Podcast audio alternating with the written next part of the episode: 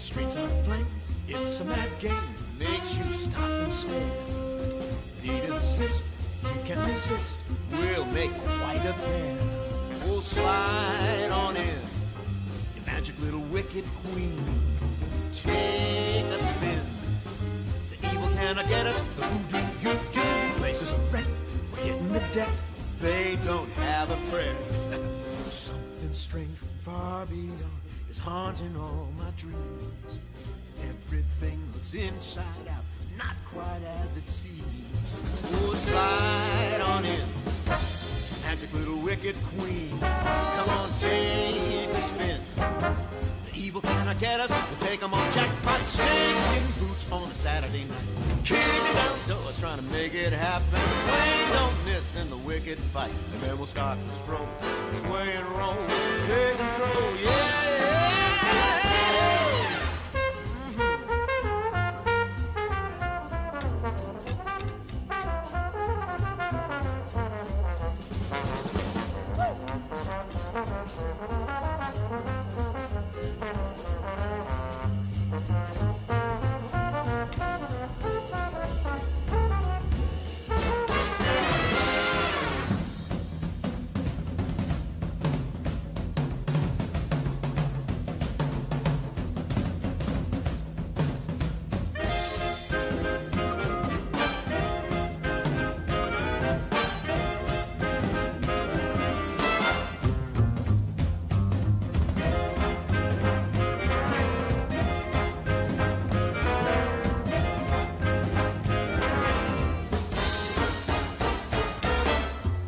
Fala aí galera, sejam todos muito bem-vindos aqui a mais um episódio do Call of Cast. E galera, hoje eu tenho um convidado aqui bastante especial da comunidade de zombies, cara. Que eu confesso que eu conheci o conteúdo dele há pouco tempo, foi uma recomendação do, do meu amigo Doubles. E por mais que eu não acompanhe mais zombies como antigamente, eu gostei muito do conteúdo dele, então seja muito bem-vindo aí ao Call of Cast, Nathan. Valeu, mano. Sou o Nathan, faço uns vídeos de zombies aí e eu já acompanhava o programa, achei muito legal, já elogiei ele aqui em off já.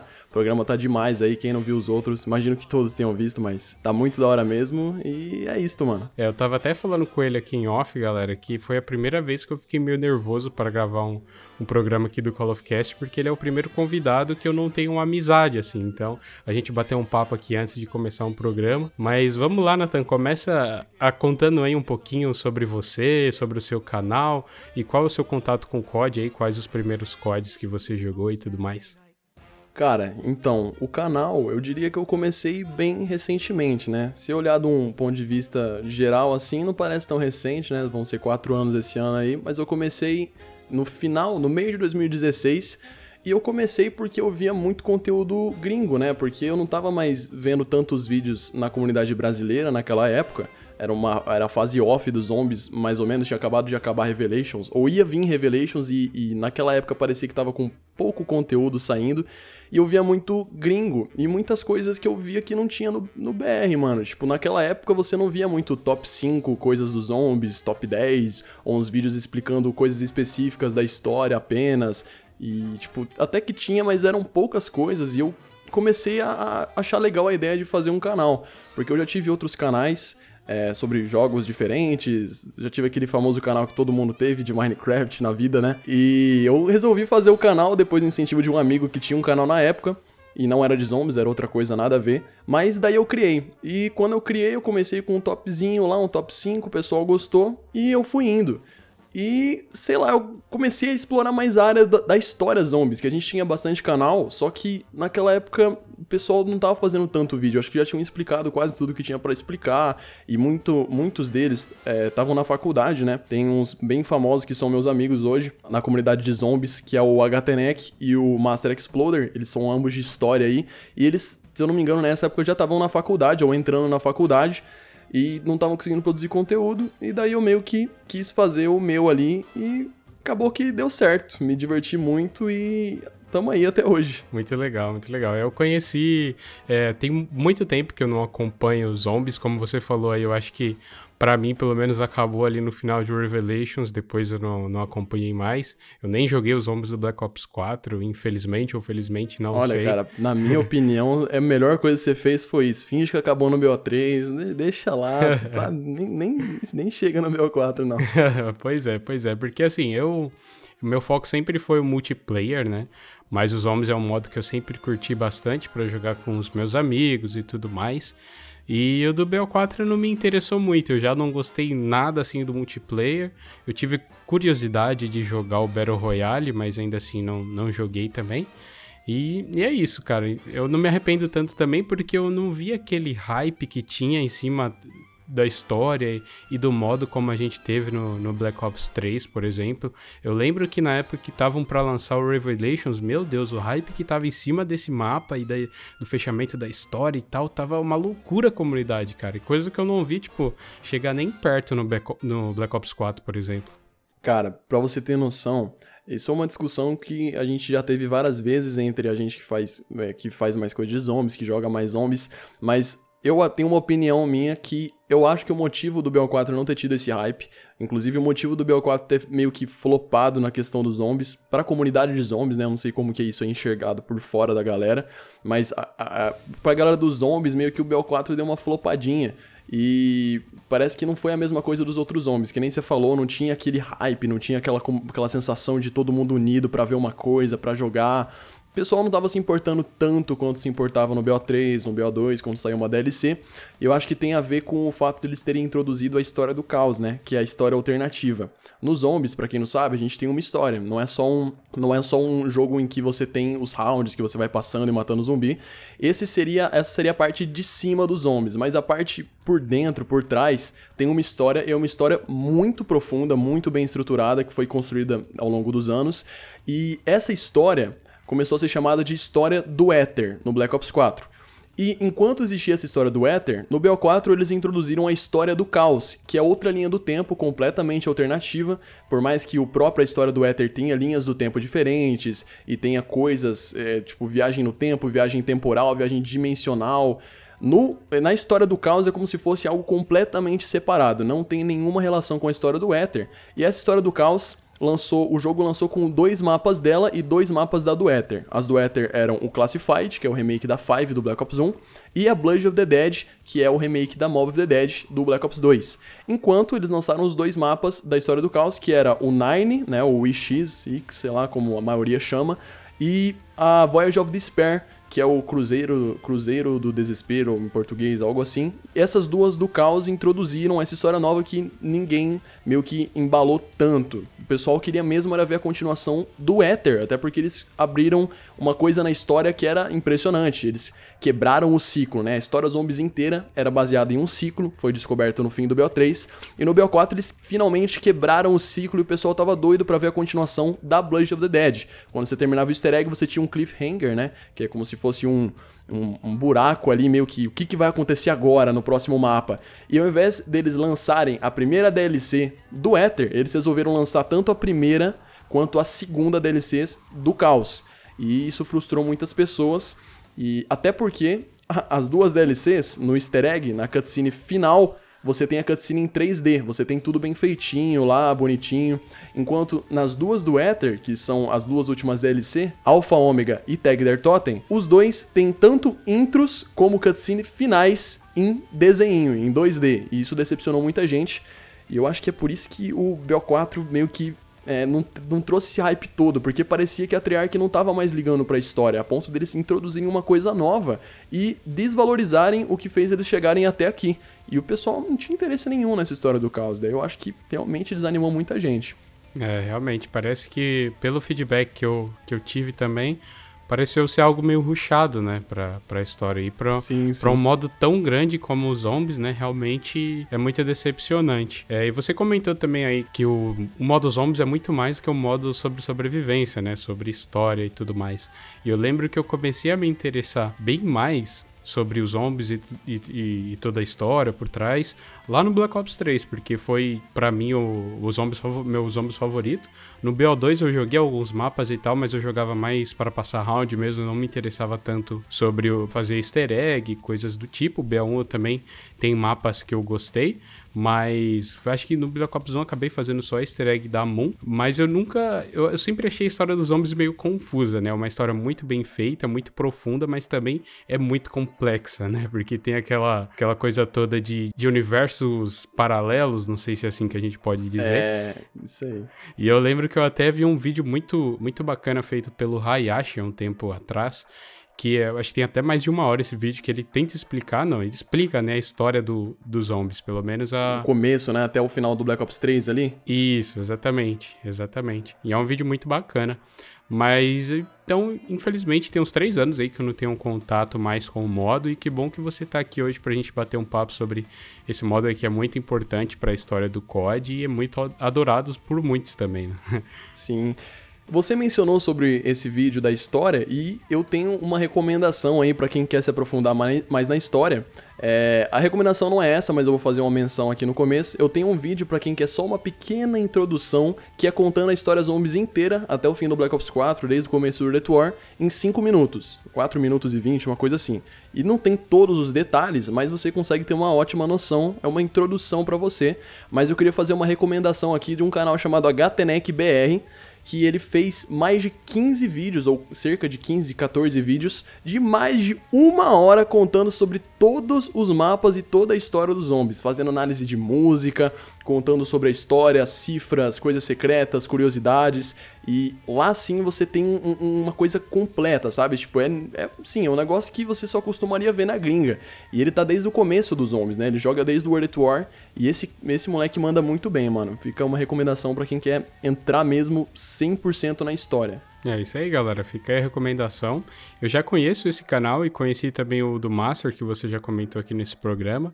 Infelizmente, quando eu conheci o canal dele, eu já não estava tão por dentro, assim, tão interessado é, em zombies, infelizmente. Eu acabei não vendo esses vídeos. Mas realmente o conteúdo dele é muito bom, já cheguei a ver alguns vídeos também. Eu acompanhava também antes o do Mudinho, do Charlie, o Doidão Gameplay, se eu não me engano, acho que era esse o nome. Doidão, Léo, sim, sim. Pois é, pois é. Esses dias, inclusive, até vi ele comentando numa live do Pox, que faz vídeo de, de Apex Legends. Eu falei, caramba, olha ele aí, que tá tão sumido. Eu assistia muitos vídeos dele. Tá viciado, eu tava vendo no Twitter aí esses dias ele conversando, que tá jogando, tá procurando parceiro para jogar no PC lá. Caramba, que da hora. Ele mudou o foco, né? Mas eu nem sei se ele faz vídeo ainda, cara. Acho que não, né? Ele tinha voltado a fazer um tempo atrás com uma série que eu achei muito legal, que era o Top 5 Zombies, que ele trazia cinco momentos específicos dos zombies. Um episódio era de momentos engraçados, outro era de escape, e era muito legal. Só que acho que por falta de tempo ele foi parando de novo, né? Ele trabalha e tudo, tem a vida dele. Mas, cara, é muito legal a série dele e espero que um dia ele queira voltar aí.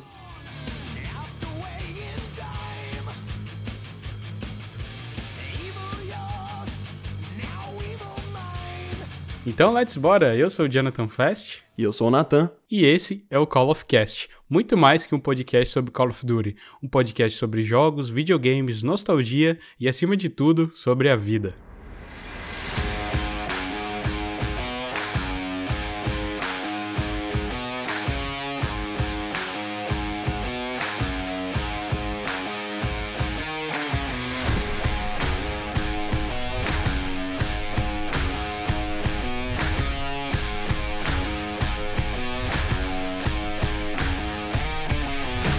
Eu queria perguntar para você também como é ter zombies como conteúdo principal do seu canal, sabendo que a comunidade de zombies no Brasil não é tão grande como na gringa, assim. Como é que você lidar com isso? Como é que o seu público também é, reage aos seus vídeos, seu conteúdo? Ou se eles pedem outros jogos também? Como é que é a sua relação toda aí?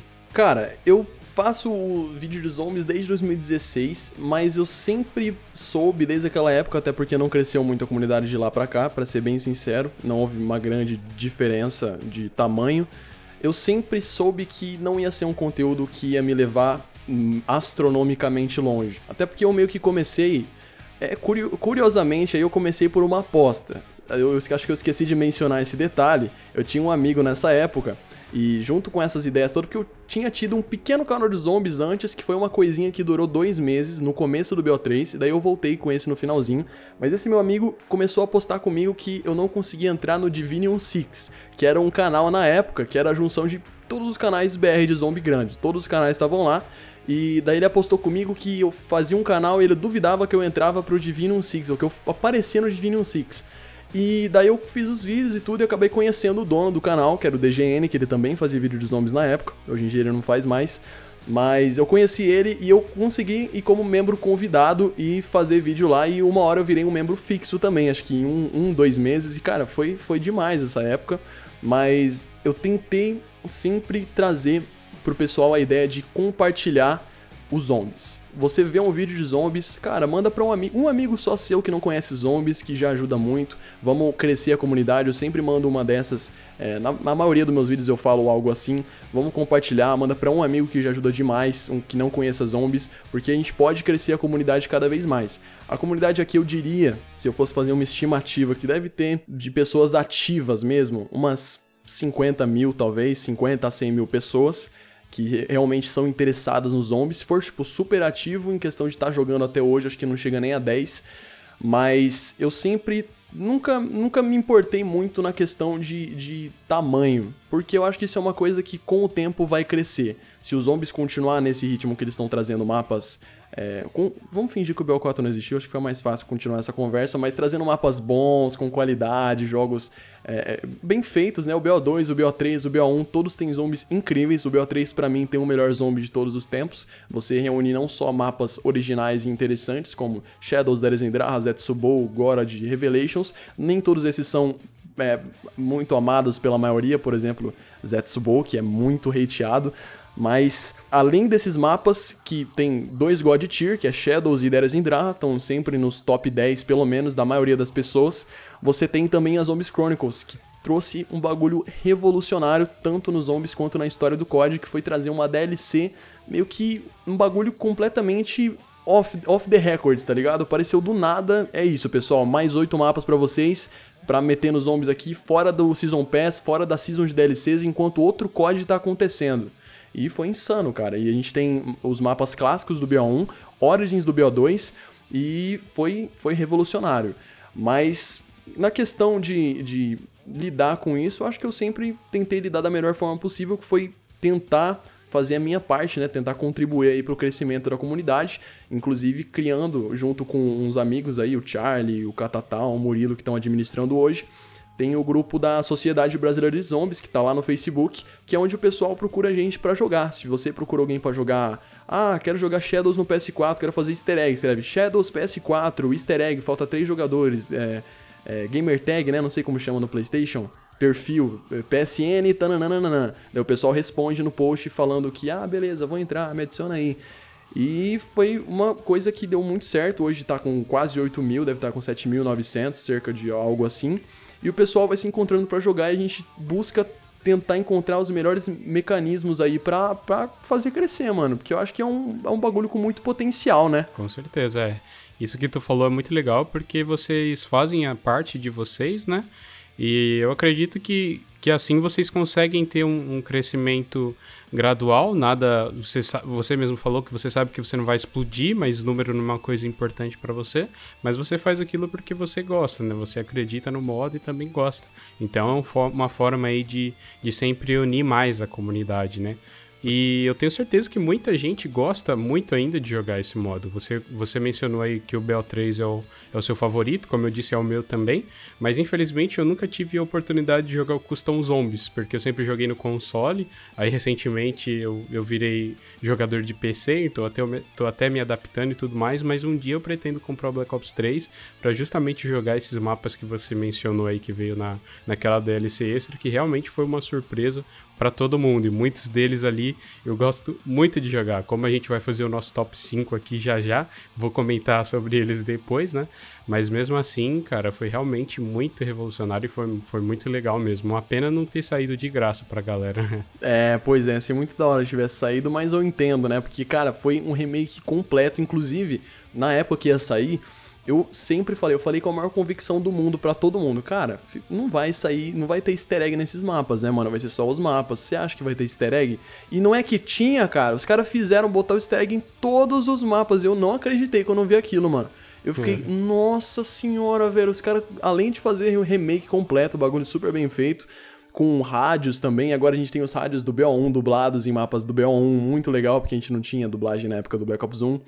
E os, os, caras, além de fazer mapa, colocar rádio e tudo, os caras ainda colocaram os easter eggs de novo, mano. Eu fiquei realmente de boca aberta. Você tinha mencionado agora sobre o Custom Zombies, e, cara, eu não tinha nem lembrado disso quando eu falei que o BO3 é meu favorito, mas, mano, Custom Zombies é assim é inacreditável que, o quão bom que é, velho. Quando eu comprei um PC, o meu foco principal era jogar Custom Zombies, porque eu achava incrível. Inclusive, o BO3 para PC é, é, extremamente barato, né? Você encontra é, em plataformas que vendem direto da Steam mesmo, tipo a plataforma de, de vender jogo, e você encontra por 40 reais, tá sempre por 40 reais. Olha só. Bem, bem em conta. Vale a pena, então. Realmente, porque Custom, uh, quando libera, eu sempre uso o exemplo de Fortnite e GTA quando o assunto é conteúdo personalizado por, por, por pessoas, né, como nós, jogadores como nós, porque você sabe que dá uma vida útil muito grande pro jogo, né? Sim, GTA eu tava jogando agora. Eu tava jogando agora GTA, pra você ter noção. Eu tava naqueles modos personalizados da galera. Não sei se você já chegou a jogar aquele RPG versus Stunters. Nossa, não. É, na verdade, eu joguei muito GTA Online, mas mais no lançamento, assim. Depois eu dei uma parada. E o, o jogo, antes de eu entrar nesse RPG versus Stunters, tava, eu tava num mundo aberto com os amigos e pensa que tinha 30 pessoas. Tava cheio o servidor, cara. GTA é jogo de 2014 do, da nova geração, né? Uhum. 2014, 2015, até hoje, cinco anos depois, cheio de gente, cara. Pois é, né? ainda ano, passa ano e, e, entra ano novo e, e GTA sempre é um dos mais vendidos, né? Incrível. É, eu acho que um dos, dos principais motivos, assim, que eu acho que é a tendência aí para os próximos anos é o conteúdo gratuito, né? Porque você vê que eles não lançam DLC paga. Todas as DLC com novas missões, novos carros e tudo mais, é tudo liberado de forma gratuita para a galera, né? A gente tem isso no COD desse ano, né? Que finalmente eles abriram olho, os olhos para essa possibilidade e ver Sim. que isso daí já é uma realidade, né? De você ter conteúdo gratuito para todo mundo, para você não dividir a player base, né? E você conseguir aumentar ainda mais a vida útil e prender mais a atenção da galera, né? Então, Realmente o GTA foi muito revolucionário nesse quesito. E eu mencionei do Fortnite também, que tem um modo criativo lá que é um mundo à parte do jogo. É, é algo absurdo assim o que dá para fazer lá dentro. E como a gente tava falando do Custom Zombies, né? Eu sempre, eu nunca tive a oportunidade de jogar, como eu falei, mas em breve vou adquirir. Mas eu sempre assisti muitas pessoas, tipo o Hayashi, o Bruninho Soul 7, ali no 10 Pro Play, no antigo 10 Pro Play, né? Hum. Que, que, infelizmente não existe mais, mas eu gostava muito de ver eles jogando ali e tal. Eles ainda jogam, o Hayashi ainda joga em live e tudo mais, enfim. Mas, mas realmente, cara, é algo surreal, assim, porque tem muita coisa bacana que dá para fazer. Sim, sim. É, eu queria perguntar para você agora também, que você até comentou de como surgiu o seu canal, assim, mas você tem algumas inspirações que, que, que você teve para começar a jogar o modo e, e, da gringa também, que te, que te inspiram até hoje a continuar nesse modo? As minhas inspirações principais, no Brasil pelo menos, com certeza foram os que eu mencionei antes, que é o HTNEC e o Master Exploder, mas eu tenho outros também, o Só7 jogava na época, né? Eu lembro dele tentando Round Dying Rise, fazendo as lives dele, realmente era um conteúdo que eu gostava muito de ver. O Bruninho Só7 sempre foi uma grande inspiração para mim. E na gringa, é, eu tenho muito, assim, demais, acho que eu diria que é uma das minhas maiores inspirações também, que é o Mr. Ruffle Waffles, né? Que começou a passar por um período difícil da vida dele agora. Até, assim, é, não falando em tom de deboche, mas achei meio estranho que ele meio que foi fazer um retiro com os monges lá agora, ele foi para as montanhas com os monges, não entendi muito bem qual que foi a brisa, mas espero que ele melhore, porque parece que ele tá passando por uma fase bem difícil. E acho que são essas as principais. Eu gosto de outros também, o próprio Mudinho, o Charlie, que sempre foram é, canais que eu gostava muito de ver e que hoje em dia eu tenho um contato relativamente bem próximo assim.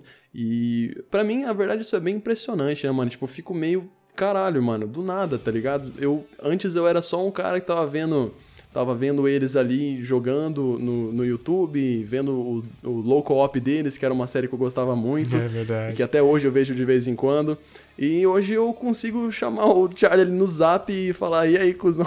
tá ligado? Tipo, eu, agora é, é, é, muito engraçado, sabe? É como se você tivesse conhecido alguém que você admirava muito e agora você, sei lá, consegue conversar com a pessoa. Acho, acho engraçado. Acho que curioso, tá ligado? Sim, sim, isso é muito legal mesmo, porque antes de você se tornar um criador de conteúdo, você é um consumidor desse conteúdo que você sim. vai criar futuramente, né? Então é meio que você, entre aspas, zerando a vida conhecendo os caras que você acompanhou, né? Então isso é muito legal. É bem isso mesmo. você até comentou do Soul 7, eu vou te falar que ele é um dos caras assim que que eu sonho em, em participar do Call of Cast. Eu tenho uma listinha ali de pessoas que eu falo, pô, se um dia esses caras aqui participarem do meu programa, eu, eu zerei a vida, assim, pelo menos eu zerei esse projeto. Eu posso falar, pô, eu atingi a minha meta, porque eu, eu acompanho é, a comunidade de COD desde o final de 2010, assim, então, cara, tem quase 10 anos que eu acompanho é, é, esses caras, sabe? Alguns deles, por exemplo é, o Hayashi, que eu já comentei, o Soul 7 e enfim, outros aí. Outros até que já saíram, né? Como BRK Edu, Funk Black Cat, que começaram fazendo esse tipo de conteúdo e depois abrangeram um pouco mais, né? Sim, sim. Mas, mas realmente é muito legal você ter contato com pessoas que você é fã e continua sendo fã também, né? Porque por mais que você. Sim, continua, continua mantendo aquela admiração pela pessoa, né? Exatamente. E, e, tirando os zombies assim, tem algum outro modo do COD que você gosta? Porque eu sempre comento com os meus amigos também que, tipo, eu acho que o Extinction, por exemplo, que teve no COD Ghost, foi um modo muito injustiçado, ou ele não foi muito bem aproveitado. Eu não sei, porque eu consegui me divertir tanto naquele modo, cara, e eu nunca vi ele de vol voltando. Aí, até como os zombies é um modo muito adorado, outras desenvolvedoras, diferentemente da Treyarch, já tentaram também trazer é, é, zombies como um modo cooperativo, né? Mas, mas a gente sabe que zombies mesmo é, é Treyarch, né, cara? Não tem jeito. Você chegou a jogar esses outros zombies, se interessou e tudo mais? cheguei a jogar e cheguei a me interessar por grande parte deles. O Extinction que você mencionou, né, que é um modo de Alien muito louco, na época eu joguei e muito, jogava todos os dias, foi lá que eu conheci grande parte dos meus amigos que eu jogo até hoje. E um deles, inclusive, viciadão, se eu não me engano, eram 40 prestígios que tinha nesse Extinction. E se, se era 40, ele tinha tipo 37. Ele zerava com as coisas fodona, é, tinha arca acoplada na arma, usava as relíquias. Era só coisa pica, mano. Eu era bem vidradão. Eu acho que eles vacilaram de não ter continuado com, com Extinction e, e terem ido para esse lado do desse lado do W Zombies, né? Que eles lançaram no, no Infinite Warfare, né? Uhum. Eu achei. Eu achei. Eu não achei ruim, sabe? Eu não joguei na época, eu joguei só o primeiro mapa, que foi os Zombies em Spaceland, no lançamento. Achei legalzinho, mas nada que me fez querer continuar jogando. E eu não joguei as DLCs até pouco tempo atrás que eu cheguei a ter a oportunidade de jogar aí os mapas. Achei legal, mas não é. Que nem você falou, não é. Não é Zombies da Treyarch, sabe? Zombies é só aquele da Treyarch. E teve também o caso do AW Zombies, que foi o primeiro Zombies sem ser o da Treyarch. E esses zombies acabou criando muita gente que foi fã, né? E que até hoje gosta bastante. E eu fui um deles. Hoje em dia eu, eu acho ele meio fraquinho, dá uns cringe de ver umas coisas que não tava muito bom lá na época, mas que a gente achava que era, porque foi o primeiro zombies, né? Além da Treyarch. Naquela época a gente tinha que esperar três anos, mano dois anos na verdade, só que iam virar três anos por causa da Sledgehammer, pra lançar um zombies novo. E a gente tinha que esperar, esperava ansiosamente, e agora tem zombies todo ano praticamente. Esse, esse ano do MW foi o primeiro ano, desde 2014, na verdade acho que desde 2015, que a gente não tem zombies, né, num jogo do, do num COD. Eu acho isso bom, cara, para dar uma pausa, né, mano? Ficar tendo um monte de zombies fica enjoativo também. Pois é, pois é. Eu acho que que é uma questão de identidade, né? A gente fala de zombies, a gente já associa a Treyarch, né? Sim. E, e eles não foram ousados. Eles, ele, quer dizer, eles ousaram no, no, Extinction, mas, mas eu não sei se eles não tiveram um retorno muito bom com o modo, né? E, e, eles cansaram, meio que deixaram de lado. Falaram assim, ó, zombies dá certo, então vamos tentar fazer também. Mas não é bem assim, né? A gente tem o, o Modern Warfare, que é o COD do ano aí, que tem o, o modo co-op deles é aquele de sobrevivência, que me fugiu o nome agora. Special Ops, eu acho, né? Isso, exatamente, que são missões em co-op, né? que tinha no MW2 também, que era algo bem bacana, mas é isso que tu falou aí, não, não tem aquela essência, né? A gente, a gente sabe que não, que não é a mesma coisa com um modo tão grande como os zombies, assim. Eu lembro que até na época, quando eu joguei no, no AW, eu não cheguei a jogar as das DLC, eu acho, mas eu lembro que tinha um modo, assim, de sobrevivência como esse Special Ops, e se eu não me engano, no final do mapa que você liberava, eu não lembro se era um easter egg ou algo do tipo, mas apareciam zombies no, no mapa lá da cadeia que tinha no AW. É, era muito legal, porque esse modo era que nem você falou, um Special Ops, e você ia brigando com os caras, chegava em certo round e acabava. Daí você ia fazendo isso em todos os mapas até chegar nesse último da prisão, e quando você terminava, meio que dava um, um, um, O mapa ficava meio escuro ou algo assim, e daí começava a vir uns zumbis. E daí você tinha que ir para um extraction point, sabe? Você tinha que ser extraído lá num, num num helicóptero e você chegando, você vê ainda o personagem da campanha, que eu não vou lembrar o nome agora, mas você sobe lá, encontra ele e daí meio que um teaser, né, numa cutscene de que o zombie está vindo. E, e daí os zombies veio na primeira DLC e continuou até o, até o, fim, a, o fim da vida útil ali do, do AW. Pois é, muito legal mesmo. E é, e é isso que tu falou, acho que hoje vendo parece ser meio cringe assim, mas na época, né, era muito legal, porque a gente não tinha visto os zombies em outro lugar a não ser os da, no da nos jogos da Treyarch, né? E, e, eu acho que o AW, como eu sempre falo aqui no, no, nesse programa, foi um, um, código que eu consegui me divertir muito, até porque foi o primeiro código que, que foi no futuro e tal, com aquelas movimentações assim com exoesqueleto e tudo mais. Então foi difícil, foi um grande desafio para eles, eu acredito, criar um jogo com novas mecânicas, né? Até porque a gente já vinha de, de muitos anos que todo mundo tava reclamando que COD sempre é a mesma coisa, que COD não deveria ser um ano, um jogo, um sim, jogo anual, sim. né? E tudo mais. E eu consegui me divertir bastante, mas eu acho que é um jogo que tem a jogabilidade muito datada. Hoje eu não conseguiria jogar, por exemplo. É, eu acho que, cara, na época, o hype dos zombies do AW foi nível zombies do Black Ops 3. Eu acho que eu consigo falar isso tranquilamente, assim, porque foi um absurdo. Eu lembro que não tinha uma pessoa da comunidade de COD que, que gostava de zombies que não mencionava isso, que tava completamente hypado. Ninguém tinha receio de que ia ser ruim. Tanto que na época não foi ruim, que nem você falou. Eu também me diverti muito. O AW foi um dos CODs que mais me divertiu na época, mas eu também acho que ele envelheceu mal, né? Ficou meio datado, como você falou. Pois é, pois é. E o, e o multiplayer, você já, já chegou a, a jogar bastante de algum dos CODs ou você sempre foi mais assim do co-op ou campanhas ou algo do tipo? Eu já tive a minha época do multiplayer, né? Eu comecei, na verdade, com COD no Black Ops 2. E o COD foi influência do meu avô. Meu avô é bem fã de coisa de guerra, né? Inclusive jogo. E eu sempre via ele jogar muito COD, muito Medal of Honor, Battlefield, mas principalmente muito COD daqueles antigões.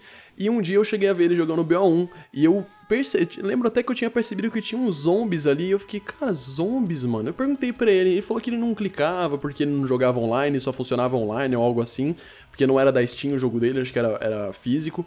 E eu fiquei meio curioso assim.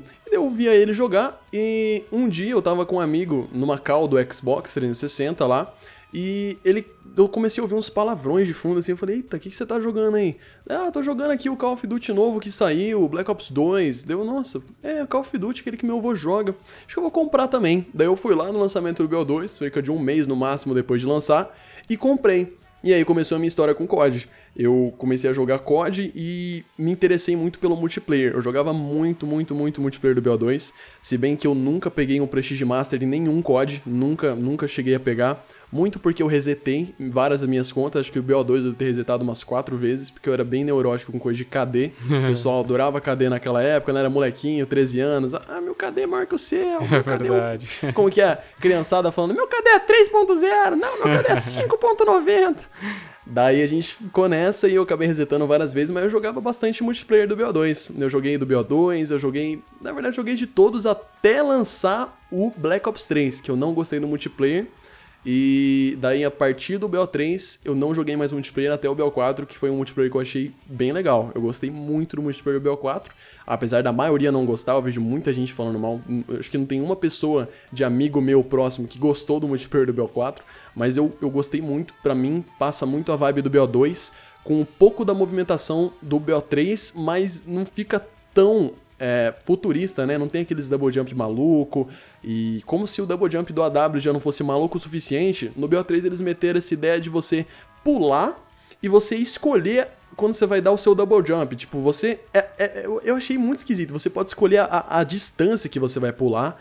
No, no double jump, você pula uma vez, e daí se você apertar A, você dá um pulinho. Se você segurar A, você pula mais alto. Cara, pra mim não deu. Daí eu meio que peguei um rancinho de COD aí.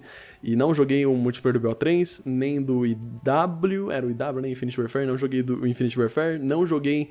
Do World War II eu joguei, bem pouco, mas joguei. Depois do World War II teve o Black Ops 4, que eu gostei. É, esses aí, acho que eu diria que os que eu mais joguei foi BO2, AW e um pouco de Ghosts ali. Você até comentou dessa época da, dos KD ele realmente era muito engraçado.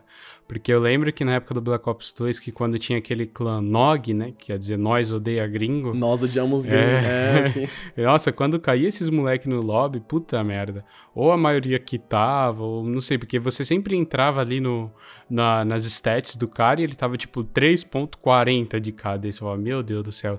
E realmente a galera pirava nisso, porque tinha até, eu esqueci o termo que a gente usava na época, mas era um que você dava dash quando você tava mal na partida, ao invés de você dar um sair, você ia pro menu principal, que aí não salvava sua, suas estatísticas da partida.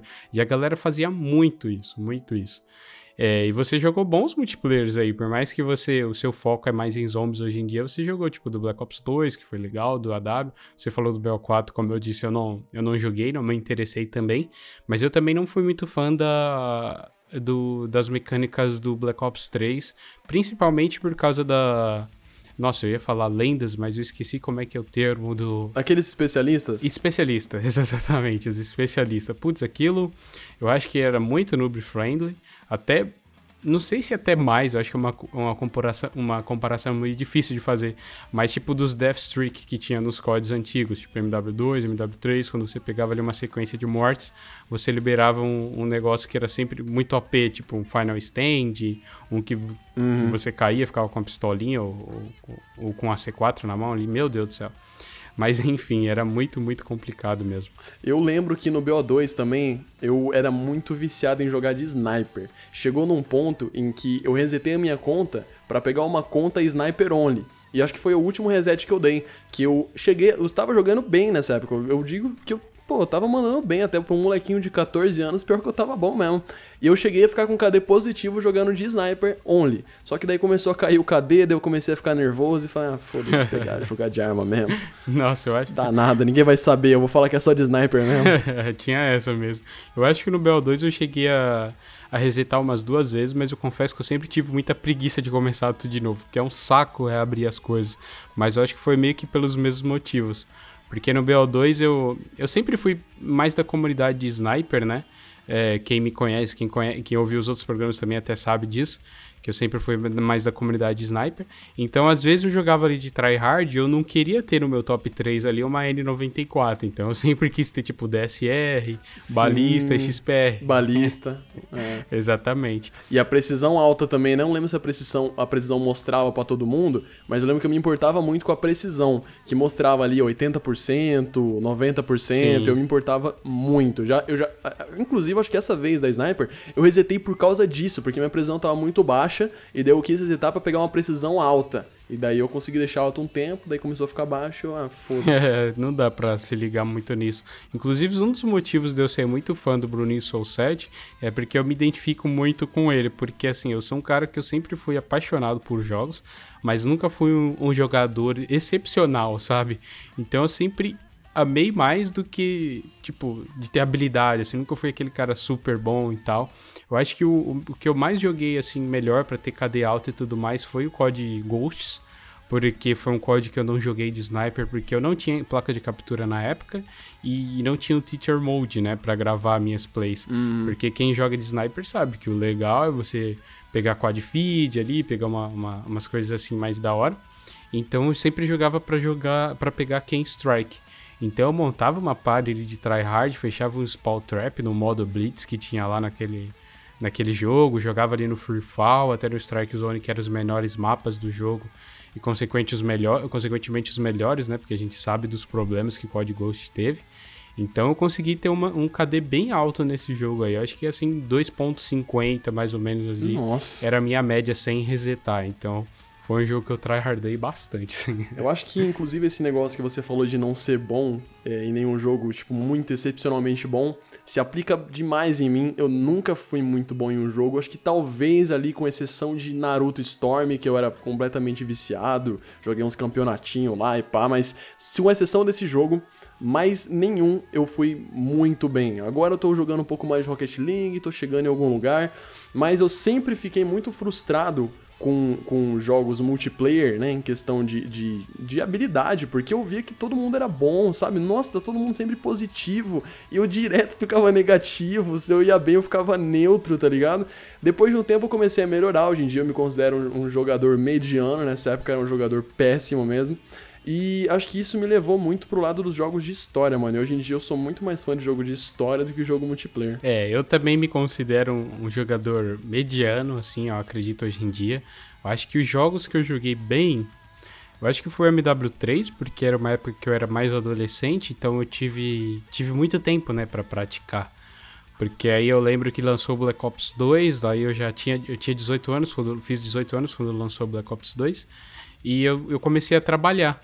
Então eu não tinha tanto tempo para praticar como meus amigos, então eu sempre tava ali abaixo deles, sabe? Uhum. Tanto que eu já comentei isso aqui anteriormente, eu lembro que eu ficava puto porque lançava as, as DLC de, de Black Ops 2 e eles acordavam tipo 6, 7 da manhã para poder jogar e eu tinha que trabalhar e só conseguia meio que jogar só no fim de semana. Porque não dá pra você trabalhar, estudar, chegar em casa e ainda jogar, sabe? Seu corpo não aguenta, sua mente também não, então... Acabei que é, ficou. Chega por... quer cair na cama, não aguenta mais. Pois é. E um outro jogo também que eu fui bom além do MW3, quando o assunto é multiplayer, foi o Clash Royale, que é um jogo que não tem nada a ver com o COD, que é um jogo mobile. Ô, louco. E foi o jogo que eu me viciei assim, consegui jogar extremamente bem. Acho que foi. Acho que que eu me lembre agora foi os únicos, assim, o resto foi bem mediano. É, COD, eu sempre falo que, que jogar COD é como andar de bicicleta, né? A gente não esquece nunca. Mas é o jogo, assim, que eu jogo mais relativamente bem. Eu tento outros jogos também, como Fortnite, joguei Battlefield também, mas bem pouco. Mas nenhum deles conseguiu me, me, me prender tanto quanto COD, né? Que é um jogo que eu sempre tenho que estar tá comprando, sempre estar tá investindo tempo de jogo e tudo mais. Fortnite é o maior exemplo de frustração minha em um jogo. Tinha dia que eu tava jogando muito bem, que eu fazia 15 kills, 14 kills numa partida, que eu tava carregando o time, que eu tava mandando mó bem. E tinha dia que eu simplesmente não acertava um tiro, cara, que eu não conseguia fazer uma construção, que os caras me matavam como se eu fosse tivesse acabado de começar a jogar. Então eu tenho muito isso de tem dias que eu tô muito bom e tem dias que eu tô assim, cara, vai embora, vai fazer outra coisa, vai ver um filme. E daí eu fiquei meio assim, e hoje em dia eu não ligo muito mais para isso não. Acho que eu ligava mais na, no comecinho do Fortnite, quando eu comecei, acho que era. Acho que quando eu comecei, o meu primeiro contato com Fortnite foi quando não tinha passe ainda, sabe? Quando era meio vaziozão tinha aquela musiquinha na, no lobby. Era tudo aquela mais musiquinha simples, gostosinha né? do lobby. Uhum. Era tudo simplesão, era um jogo que eu falei, cara, esse jogo aqui não vai, não vai crescer. E a minha estratégia era assim, cara, por que, que você tá avançando? Meu, eu falava pro meu parceiro, é só você entrar nessa moita aqui e ficar agachado, cara. E, e quando vai ter só um no final, por que, que você não faz só isso? eu não entendia o conceito do Battle Royale. Daí, quando chegou a season do John Wick lá, o John Wick vermelho, o ceifador, daí eu comecei a jogar. Comprei o passe, peguei ele, daí comprei o passe do Ômega, comprei mais um passe, daí acho que eu parei. É, realmente, o Fortnite é um, é um ótimo exemplo, né? Como você falou, do começo era tudo muito mais simples, né? Do que hoje é tudo muito complexo, o, a base também de jogadores tá num nível muito absurdo também, até devido à proporção que o jogo o jogo tem hoje. E meu primeiro contato com Fortnite também foi muito assim, com Battle Royale, né? Que foi meu primeiro jogo Battle Royale e foi, meu primeiro contato foi muito frustrante. Assim como você, eu não entendia muito bem o princípio, a ponto de tipo, ah, esse jogo tá gratuito, tá todo mundo jogando. Antes de ter a Season 1 também, eu baixei, entrei numa partida. Não entendi muito bem as paradas de construção, porque eu não tinha nem visto o vídeo, mas eu vi que tava de graça, falei, ah, vou baixar. Aí, tipo assim, eu morri e não nasci de novo, eu fiquei confuso. Eu falei, como assim? Ah. Eu morri acabou a partida? Cara, eu só sei que eu voltei pro menu e fechei o jogo. Falei, mas que merda de jogo, como assim eu morro e já era, eu vou ter que procurar outra partida, sabe? Eu não entendia nada. E hoje eu tô tentando, eu tô voltando a jogar, porque é um, é um jogo que eu me divirto bastante, mas eu fico mais no criativo, nem vou pro Battle Royale. E é, e é incrível, assim, porque eu jogo até com, com meus viewers da live, né? E geralmente é uma base mais adolescente ali, de 13, 14, 15 anos. E, meu, eu tomo um pau pros molequinhos, sabe? E eu sou relativamente velho, sabe? E eu, velho, pô, eu até brinco com um amigo meu, nossa, na idade dele, se eu tivesse a idade dele, eu tava destruindo também. Então hoje eu nem me importo muito. Sempre tem um molequinho melhor que você em qualquer jogo que você joga, conforme-se viva a vida. Exato, aí eu nem me importo. Tanto que eu, eu me bato muito no Fortnite, principalmente na questão de construção, ainda mais agora que eu, que eu migrei pro PC. Não tem tanto tempo assim, então acho que uns 7, 8 meses que eu migrei pro PC. Então eu tive que reaprender a jogar COD, tive que reaprender a jogar tudo, na verdade, né? Porque é muito diferente você Uhum. jogar num controle. Mouse e teclado, É, né? e depois migrar para o mouse e teclado. Então, às vezes, a gente até joga um Zone Wars ali no, no Fortnite, que é um modo meio que. É, que simula o final de uma partida do Fortnite. Cara, e eu me, me embanando todo na construção, eu morro toda hora, é difícil ganhar, mas eu me divirto mesmo assim, te dar risada junto, eu apanho pra caramba dos molequinhos, mas, mas tô lá me divertindo, cara. Acho que, que é isso que importa. É É como o que tá, importa, né? é, é como tá minha, minha bio lá na Twitch, cara. Eu não tô aqui pra jogar bem, eu tô aqui pra me divertir. Vamos, vamos conversar, vamos trocar ideia. É pra isso que eu tô aqui na internet jogando ao vivo, sabe? É isso, mano. Também acho que a parte principal de jogar é se divertir, mano. Se você não se divertir, não vale de nada esse tempo que você tá tirando, que é um tempo pra você, né? Que é jogar videogame, ficar tranquilo, não se preocupar com muita coisa. Então, se você não tá se divertindo, vale mais parar, né? Exatamente. É, porque eu não sou nenhum pro player, porque pro player que tem a meio que obrigação de jogar quando não tá se divertindo, né? Porque você tem que treinar, você tem que estar ali por dentro do meta e tudo mais. Então foi uma coisa que nunca, eu nunca tive essa vontade de ser um jogador profissional, né? Até porque, como eu falei, eu nunca joguei tão bem. Mas eu sempre gostei de me comunicar, sempre gostei de, de jogar com meus amigos, sabe? E um dos motivos até de eu ter criado esse podcast foi um foi uma forma de, de também me comunicar com as pessoas, né? Da gente trocar uma ideia, porque até você estava comentando que você entrava nos grupos e tal, pra conversar com a galera. Imagine se a gente tivesse, tipo, uma forma, tivesse guardado muitas das conversas, tantas das risadas que a gente já deu, tipo, e a gente não tem isso registrado, sabe? Então é muito bom a gente encontrar e ter pessoas para conversar sobre isso, né? E às vezes é uma coisa que eu não, não conseguia ter no YouTube, porque eu já tentei também fazer vídeo pro YouTube, uma coisa que eu gostava muito, mas não dá para você se expressar totalmente ali em 5, 10 minutos de vídeo, né? Sim, sim. Podcast é uma coisa que você fica ali uma hora, uma hora e meia, chega até mais de duas horas conversando sobre o assunto. Então, estamos aí, né? Eu acho que se tivesse guardado as conversas que eu tinha tido com 13, 14 anos, minha família tava inteira na cadeia. Mas assim, tirando isso, eu acho que tinha muita conversa que eu ia gostar de ter até hoje. Quem nunca foi tóxico, né, cara? Quem, quem nunca, né? Puta que pariu. Nossa, mas agora, agora se me lembrou. Você me lembrou de uma coisa que eu esqueci de mencionar quando eu falei do BO2, né?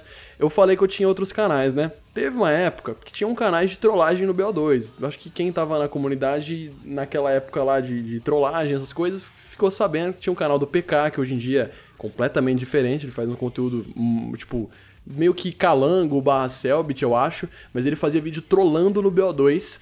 E daí tinha o Jimmy Rapid também, que ele também fazia vídeo trollando no BO2. E daí eu, como um, um incrível menino de 12, 11 anos lá, sem nada pra fazer, cara, vamos lá então, vou fazer isso também. Eu criei um canal, e nesse canal eu ficava trollando as pessoas, sabe? Prendendo no canto e atirando no Search and Destroy pra encontrarem enquanto o cara tava preso. Uhum. Eu ficava falando com vozinha. Eu, eu falava, ó, vou abrir aspas agora, com a vozinha fina. Eu afinava a minha voz pra parecer uma criança. Mas eu tinha 11 anos. Eu já era uma criança. Eu nunca, nunca, nunca tinha parado pra pensar nisso.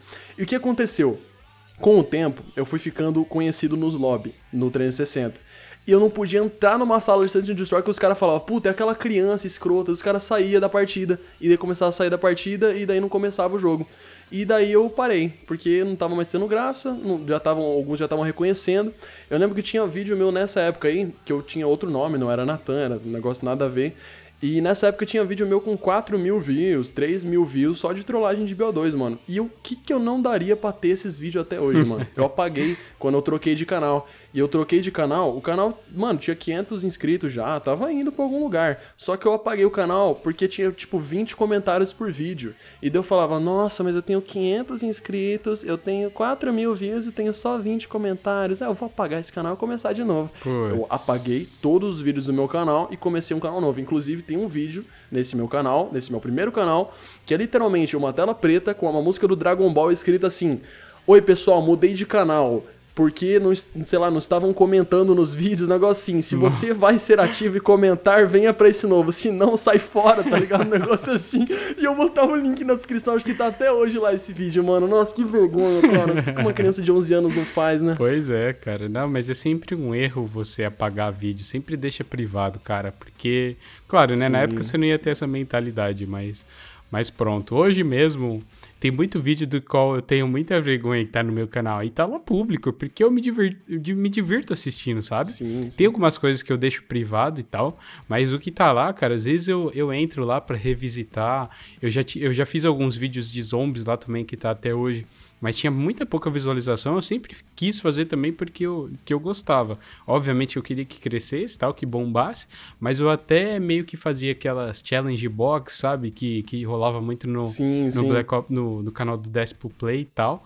Então, às vezes eu assisto, cara, porque é nostálgico, né? Eu acho que É bom demais, cara. É eu, eu nunca bom. teria pagado se eu tivesse essa noção, velho. Eu nunca mais vou pagar um vídeo na minha vida. No máximo deixar privado. Pois é, cara. Eu acho que nostalgia, assim, é um dos melhores sentimentos que existem, assim, de longe, cara. É muito, muito bom.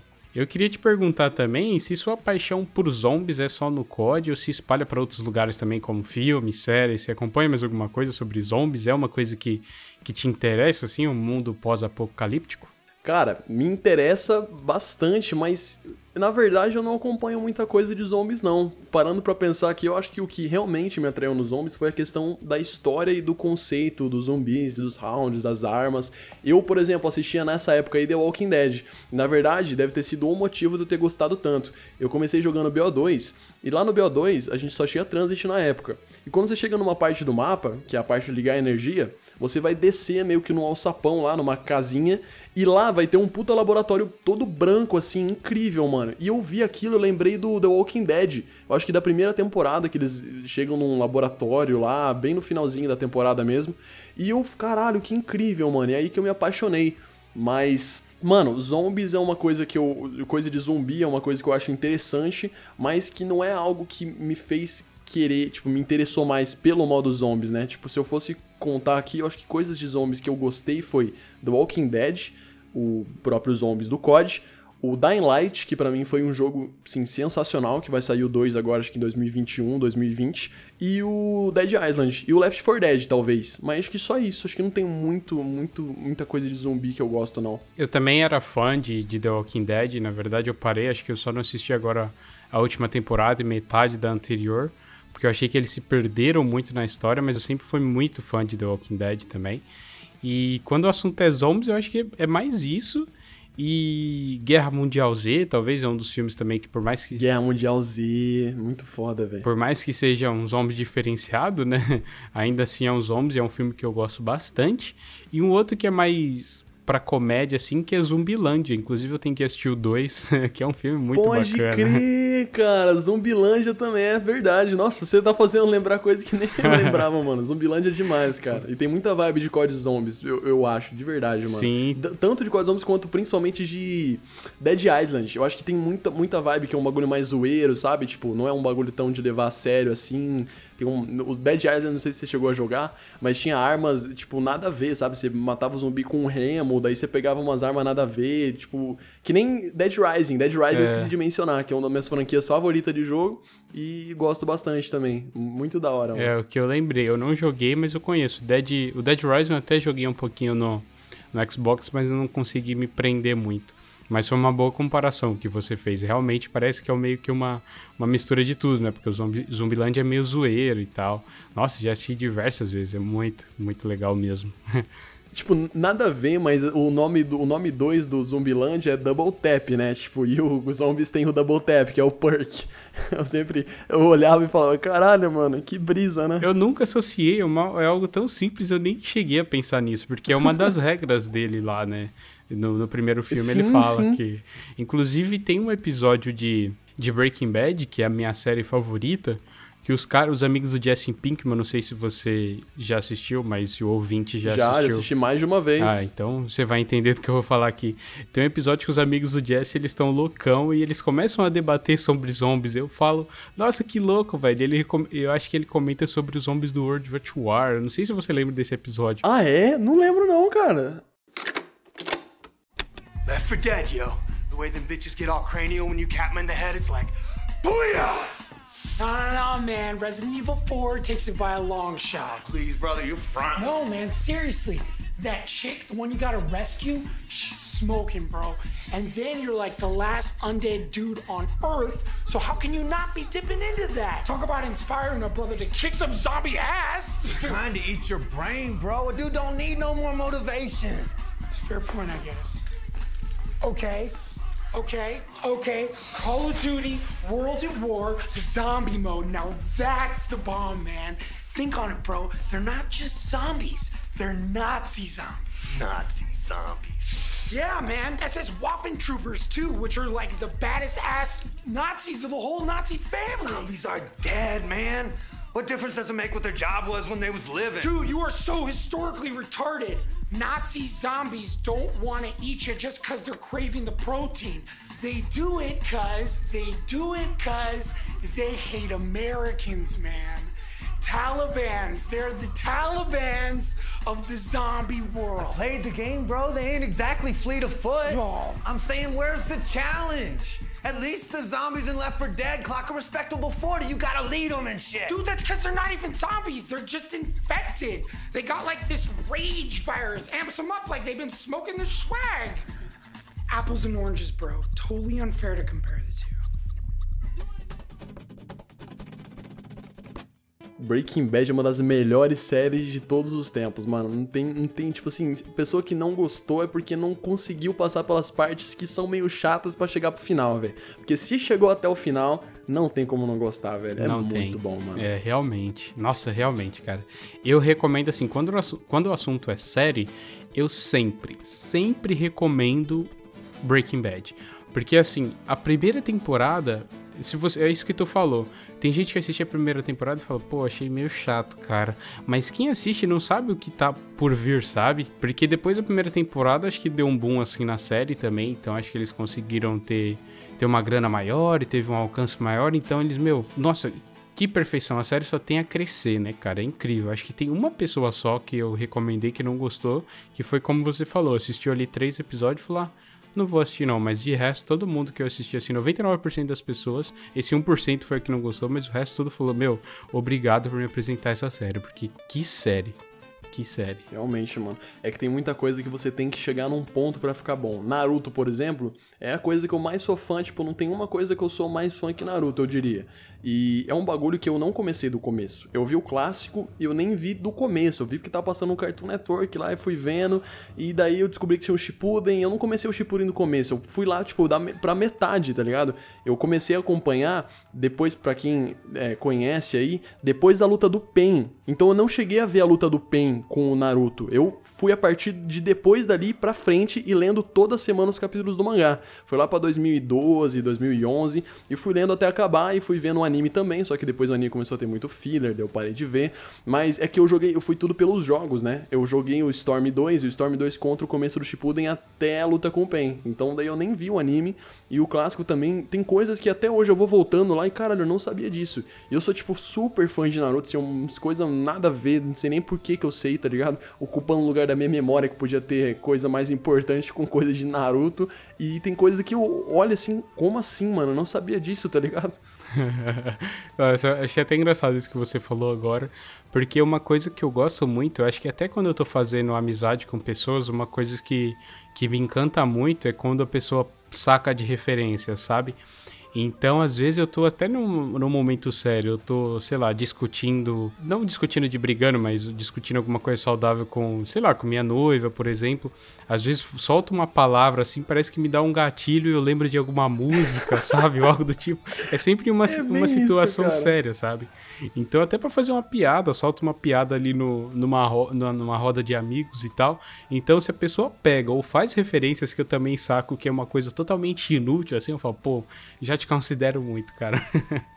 Tem situações, velho, que você tá com uns amigos assim, daí alguém fala uma palavra, mano, e você olha pra ele, ele olha pra você assim, mano, segura. segura, não ri, cara, segura só um pouquinho. Exatamente. É muito isso, velho. É, você comentou até do Naruto aí, foi uma. É, um- é uma série, não sei se posso dizer de série ou anime, vai melhor dizer anime, porque, né, pra, pra galera não me xingar. É, tem a galera chata que não pode nem chamar de desenho, se chamar de desenho, ah, é anime, não é desenho. Pois é, a geração mimimi aí mete o latte no arde, né? É. Mas é, é, é um, é um anime que eu assisti só ali as duas ou até a terceira temporada, se eu não me engano, no SBT e no Cartoon, como você falou. Mas eu até tenho curiosidade de assistir, cara, mas é- são tantos episódios, cara, que eu vou te falar que eu tenho muita preguiça, cara. Depois que eu fui ver a quantidade de episódios que tem, eu falei, putz, não, hoje em dia Mas não dá. posso te contar uma coisa que pode te animar um pouco? Ou Pode. te desanimar? Na verdade, acho que anima, anima até mais anima do que desanima. Dos 700 episódios que Naruto tem, se eu não me engano são 720, são 500 do Shippuden mais 220 do clássico. É, desses 720, aproximadamente 42% são filler. Metade da porcaria, pra não falar outra coisa, do anime é filler. Os caras enrolaram tanto, mas tanto, que eles meteram coisa nada a ver. É isso que me dá preguiça. Mas você não precisa ver. O bom do filler é que tem sites que passam a lista de- do que você não assiste. Coloca ali episódios pra você ver, episódios pra você não ver. Ou seja, na verdade, esses 720 episódios que você tem que ver são 400 episódios. Tipo, é bastante ainda, mas porra, metade, tá ligado? Eu acho que eu tenho isso com Dragon Ball também, porque quem assistiu lá o- a saga Z, na época, tipo, que passava na Band e tal, que foi a época que eu assisti que eu era bem criança, e eu sempre gostei muito. E, tipo, uma luta levava, velho, vários episódios e o resto era só filler. Tipo, os caras querendo se matar É. e fica lá conversando, conversando, conversando. Aí teve até uma versão que eu não sei se é oficial, eu acho que é, mas é, é Dragon Ball Dragon Ball Kai, se eu não me engano, que, que se chama. É que eles- oficial. é oficial, né? Que eles cortaram meio que essas partes que tem filler e tal. Eu tenho até vontade de rever tudo, porque tem muitos anos que eu vi a saga Z, que é a minha saga aí favorita de Dragon Ball. Mas eu achei uma iniciativa bacana deles, né? Porque realmente são coisas que hoje em Sim, dia não sim. funcionam mais. Não dá, velho. Não dá. Não dá, mano, mete filler. Pra você ter na- uma ideia, no Naruto, tem filler. Cara, tipo assim, eu, eu não tenho nem como botar em palavras. Se você um dia ver, eu, se você terminar, eu vou mostrar exatamente onde que tem filler ali. Você vai falar, não é possível que os caras tiveram essa coragem. Você tá no momento, no ápice do ápice do ápice. Você tá no clímax do anime e os caras enchem com um arco de filler de três meses seguidos. Meu Deus do céu. Três meses de filler. Daí, não, detalhe. Esse foi o primeiro. Depois de dois meses, você tem mais dois meses de filler. E foi indo. E foi nesse ritmo a guerra, a guerra, que é o arco final de Naruto, inteiro. Foi nesse ritmo. Foi dois meses de anime, três meses de filler, um mês de anime, três semanas de filler, dois meses de anime, duas semanas de filler. Vai indo, vai indo. Nossa, foi. Cara, foi foda, mano. Tanto que eu Caraca. parei de ver o anime, né? Eu acompanhei pelo mangá, terminou o mangá. Tentei ver o anime quando eu vi que tava com muito filler, não consegui. E eu só voltei quando saiu a, a ulti- o último capítulo que eu queria ver lá. É, quando eu assisti as primeiras temporadas, eu, eu consegui até virar fã, assim, de nossa. E era uma época também que tava. É, bater card, essas paradas, era uma coisa que tava na época, de, era uma febre isso. E eu era Sim, viciado sim. em bater cards de Yu-Gi-Oh! na escola. Aí teve uma época que lançou os cards do Naruto, e teve um até que eu consegui pegar uma cartinha promocional que você conseguia trocar ela por uma bandana. Eu falei, nossa, que da hora e tal. E eu adorava, tipo, levar pra escola e tal, e, e trocar ideia com os meus amigos. Mas aí depois eu acabei largando de lado por, por simples preguiça mesmo, como eu falei. Cara, eu tenho até hoje esses cards aqui. Eu devo ter uns 200 cards, inclusive eu anunciei no Mercado Livre, porque eu não aguento mais, eu não uso pra nada, velho. Tá aqui no canto moscando e é muito card. Acho que né, acho- talvez até mais que 200. Eu separei tudo certinho, mas tá tudo aqui, mano. E isso é louco, eu era muito viciado também. Eu engraçado, né? Porque, pelo que você disse, você é bem mais velho do que eu. E a gente parece, pelos, pelas coisas que você tá contando, passou por fases muito parecidas. Negócio de, de bater cartinha de Yu-Gi-Oh! Sim. É, imagino aquele Tazo lá, não sei se você chegou a pegar também Muito. os Tazo lá. Putz, muito. Pô, mano, parece, parece que a galera do- dos 90 até os 2005, assim, viveu quase que a mesma infância, né? Sim, com certeza. Quantos anos você tem? Agora eu vou fazer 19 em julho. Ah, show. É, eu vou fazer 25 em abril.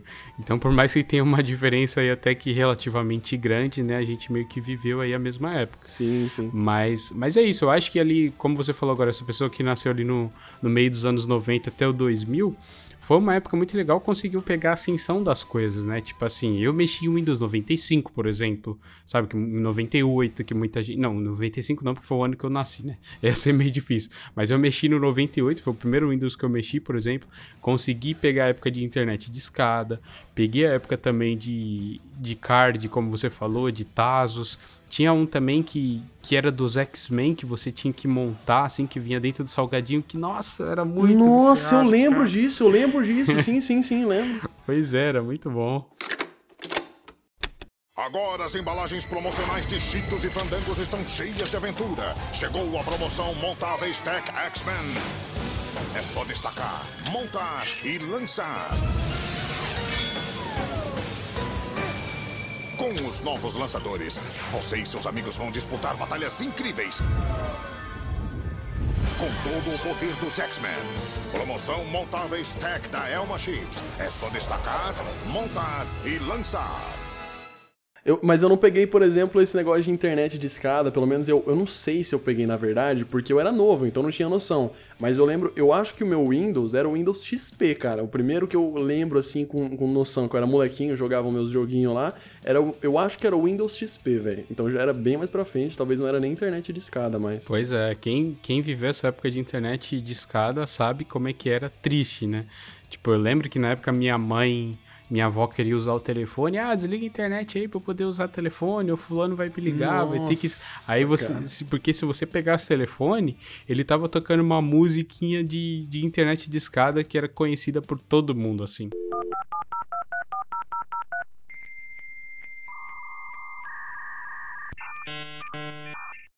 Mas era muito legal, muito legal assim, né? Lembrar disso hoje em dia, porque não era nada legal. Eu lembro que eu ficava até feliz de conseguir. Acho que meu passatempo era ver imagens do Google, velho. Eu entrava no Google pra pensar, putz, o que, que eu vou pesquisar? Imagem do que agora? Porque sei lá, eu não, eu não lembro exatamente qual era a velocidade, mas era coisa mínima, assim, de tipo 300 kbytes, sabe? E demorava muito pra É, carregar deve ser- imagens deve no ser- Google. Nossa. Devia ser tipo isso mesmo, mano.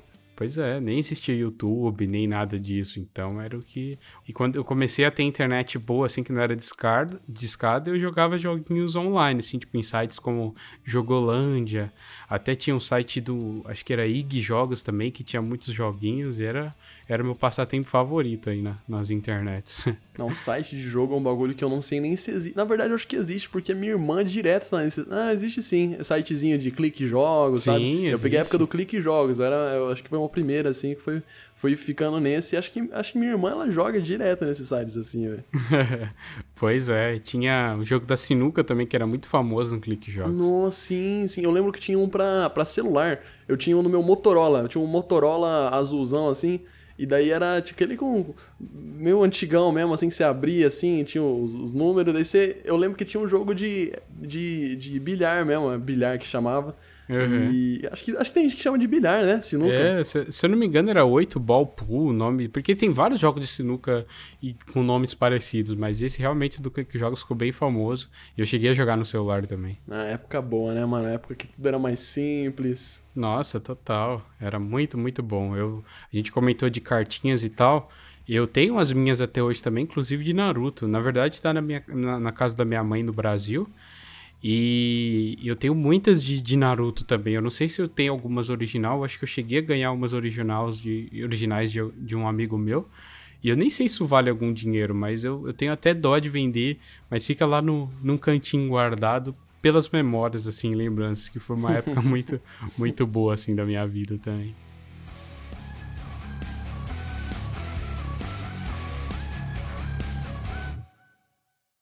Cara, eu quero perguntar uma coisa pra você também, que eu não sei se isso é um segredo, ou do tipo, se você vai falar nesse programa também, mas qual é o significado de FMR, cara? Por que o seu nome é FMR Natan? De onde surgiu aí? Qual que é a história do seu nome? Então, mano, isso é um segredo, na verdade. Isso não dá pra eu falar, infelizmente. Brincadeira, dá sim. FMR é uma coisa que mais me perguntam depois de qual é seu mapa favorito. Eu acho que é o que, que é FMR. Eu já expliquei em algumas lives. Mas, assim, é um negócio que não é nada demais. É reflexo de uma falta de criatividade imensa e daí eu acabei usando. FMR é meu sobrenome. Natan é meu nome e FMR são as siglas do meu sobrenome. E daí eu falei, cara, quer saber? Eu não tenho criatividade? Eu vou colocar FMR Natan. E daí nasceu o FMR Natan. Só que Curiosamente, eu não tinha nem parado para pensar nisso. Tem outro Natan na comunidade de zombies que fazia vídeo de round e que tinha 10 mil inscritos. Cara, era bem da hora também, mas ele parou também por causa da faculdade. E ele é o Natan DBF. E daí eu, nossa, mano, tem um Natan FMR e tem um Natan DBF, cara. e na verdade, quando eu criei o canal, eu fiquei com essa dúvida: se ia ser Natan FMR ou se ia ser FMR Natan. Porque minha gamer tag na live era Natan FMR. Eu falei, ah, quer saber? Acho que FMR Renatan fica melhor, então vamos de FMR Renatan mesmo. Ah, sim, é. Sonoramente falando e ouvindo, realmente fica melhor FMR Natan do que Natan FMR. Mas era muito ruim, porque a verdade é muito ruim até hoje fazer a intro, porque eu, minha intro é Fala Gurizada FMR Natan, e agora eu falei normalmente, mas tem dias que eu tô um pouco com sono, minha língua tá um pouco presa, e eu, sem sacanagem, devo gravar umas de 10 a 20 vezes. Fala, gurizada FM Natan, até sair o FMR, não, Franz Natan, Franz Natan, sabe? Parece que não, não sai, tem dia que não sai. E eu odeio por eu ter colocado esse nome, mano. Eu podia ter botado só Natan ou qualquer coisa assim. Natan Mas por um lado. É, né, qualquer coisa assim, tá ligado? Podia ter sido mal fácil, agora eu tenho que ficar gravando minha intro um milhão de vezes. Teve gente que já falou, Natan, mas pô, grava, grava uma intro só e usa em todo vídeo. Mas não tem graça, né, velho? Pô, É, vou então. copiar e colar a minha intro ali, né? Tem, tem, tem que ter um mood também. No dia eu tô meio triste, tô mais feliz, tô mais sério. Pô, tem, tem, tem a diferenciação aí entre os vídeos. é, exatamente. Mas uma coisa que é muito difícil na internet é você criar um nome, né? Porque isso é muito importante. Sim. Que é como as pessoas vão te achar e te buscar. Que nem eu tenho muito problema, porque quando eu tive esse nome, eu, eu criei o nome Fest lá em 2014. Mas é um nome muito comum, porque tem, você dá um Fest lá no YouTube e tem vários, por mais que seja pequeno. Se eu não me engano, tem alguém do, da comunidade de Fortnite que é meio grandinho, mas eu não tenho certeza. Mas é muito difícil.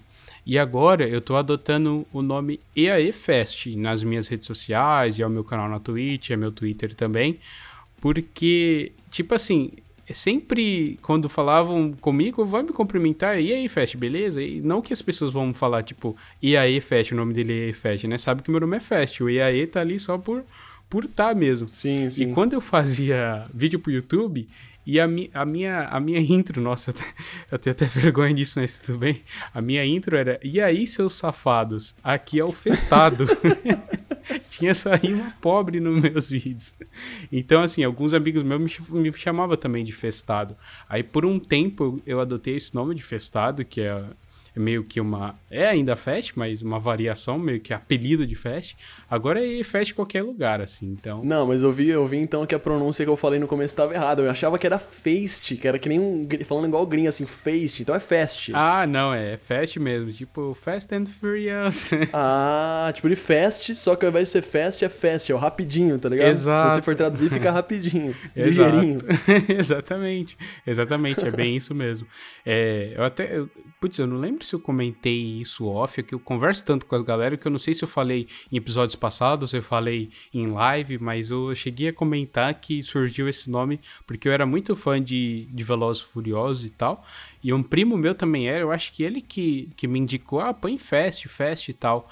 E eu era muito fã, e ainda sou até, mas não tanto como antes, de um cara chamado Sprat, que ele é um membro da FaZe Clan, né? Ele é da comunidade Sniper e tal, é um pioneiro aí da, da internet também.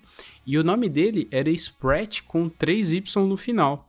Então lá em 2014, quando eu criei o nome Fast, eu coloquei Fast com 3Y no final. Mas ficou muito esquisito, porque Fast é um nome curto e quase tinha mais Y do que outra sigla, sabe? Aí eu troquei, depois eu fui pra X-Fest, aí quando eu fui entrando em times de Sniper também eu troquei, era BZ Fest e tal. Mas aí Fast ficou e E vai, eu já tive outros nomes também. Eu lembro que minha primeira gamer tag foi X Jonathan 95 X, que é, é o, o ano que eu nasci e obviamente o meu nome. Mas eu nunca tive muita criatividade para nomes também não, cara. Eu até pensei que FMF fosse alguma coisa mais mais elaborada até. Eu nem, nem, nem imaginava que era o seu sobrenome, pra ser sincero. Não, foi fruto da maior falta de criatividade que a humanidade já viu. Falei, ah, tá, enfim, tá bom, deixa aí. Mas é, quando alguém cria uma empresa, por exemplo, quando tem parceria ou não, sempre há siglas do nome dela, né? Então, Tá tranquilo, cara. Todo mundo faz isso. Tá perdoado. Aí. É, eu conheci um que pegou e fez uma loja com o nome do cachorro. Ah, o nome do meu cachorro é esse, vou botar tananã, tananã. Daí botou o nome do cachorro e o nome do que, que a loja vende, tá ligado? Achei muito legal, mano. Tipo, ficou bom até.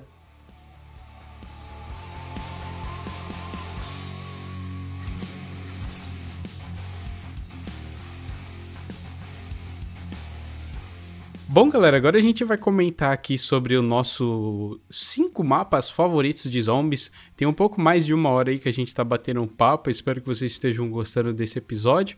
A gente vai comentar assim de uma maneira breve e tal e conversar mais um pouquinho aqui sobre os zombies, que é o assunto principal. Eu vou comentar aqui, vou começar aqui falando meu primeiro, meu quinto lugar e depois o Nathan vai comentar o quinto lugar dele e assim sucessivamente, beleza?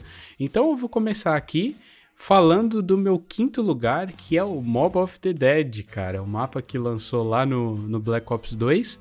É um mapa tipo que eu acho extremamente divertido, ainda mais por aquela por aquela função, vamos assim dizer, que tem no mapa do Afterlife, que eu acho que deu uma cara nova pro, pro mapa e pro modo em si. E cara, eu tenho tantas boas lembranças desse mapa ali, alimentando os cachorros e tudo mais, é, até tentando passar round ali naquela parte que tem o o cais e tal. Nossa, cara, quantas boas lembranças. Eu não sei se tá na lista do, do Nathan aí, mas eu acho que é um mapa aí que, que merecia o meu quinto lugar por, por tantas boas lembranças que esse mapa me traz, velho. Uma pena que não, não foi. Não, não, não teve ele remasterizado por Black Ops 3 e tal. Cara, não só tá na minha lista, como também tá em quinto lugar. Olha Mob of the Dead aqui. Mob pra mim é um mapa muito especial. Sempre foi meu mapa favorito por muito tempo, na verdade. É... Só que depois de um tempo ele foi caindo mais, porque eu acho que as mecânicas do BO2 são um pouco ultrapassadas. Então acho que quinto lugar ainda é uma grande. Uma, mostrar uma força grande do mapa com esse sistema do Afterlife. Foi o primeiro mapa dirigido completamente pelo Jason Blundell, que foi o novo diretor dos Zombies, que assumiu a partir do Black Ops 3 e que se tornou o cabeça, inclusive, diretor dos Zombies na Treyarch.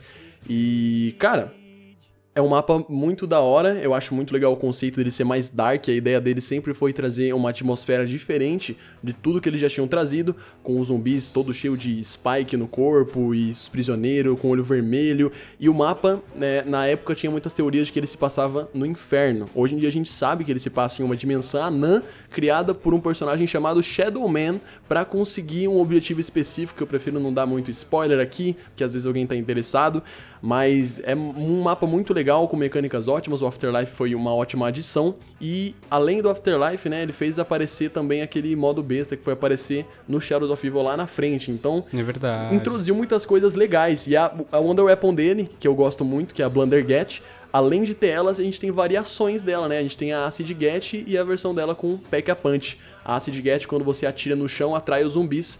E, na verdade, quando você atira em um lugar, atrai os zumbis, os zumbis vão se amontoando como se fosse uma Monkey Bomb, né? E, cara, esse mapa para mim, sem condições de, tipo, não gostar dele, mas também tem a questão do easter egg, que o easter egg é sensacional, é bom você prestar atenção no easter egg, tem toda uma historinha por trás, e é, é demais. E sem contar que é o easter egg mais fácil dos zombies, então se você quer fazer algum easter egg, se você quer começar por algum lugar, eu recomendaria Mob. Ó, oh, legal, legal. Eu nem me lembro, na verdade, se eu fiz o, o easter egg desse mapa, porque nessa época do Black Ops 2, como eu, como eu falei anteriormente, foi uma época assim que eu comecei a jogar zombies, mas eu não me interessava tanto assim, eu entrava mais para jogar com, com os amigos, para passar round e tal. E então acabei que não fazia muitos easter eggs assim. Eu acho que o da Origins foi o único que eu que eu tentei, eu completei com os meus amigos, mas eu sempre fui aquele cara meio ruinzinho, então eu sempre era o cara que ficava girando com zumbis enquanto a galera fazia as paradas, sabe? Cara, esse era eu completamente no BO2. No BO2 eu não fazia nada, eu era carregado apenas. Pois é, eu também era carregado apenas. Inclusive, se tem uns amigos meus que escutam esse programa que jogava comigo na época que com certeza vai lembrar do que eu tô falando aqui.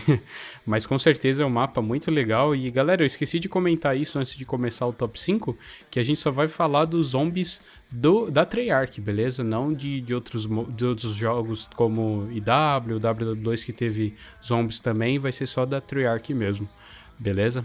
Inclusive, vendo o Nathan falar, pô, como é bom falar com alguém que entende, que tá antenado sobre o modo e tal, porque tem aí 4 ou 5 anos que eu não jogo modo, então eu vou comentar do mapa assim, pelo que eu me lembro e de uma forma mais crua, né?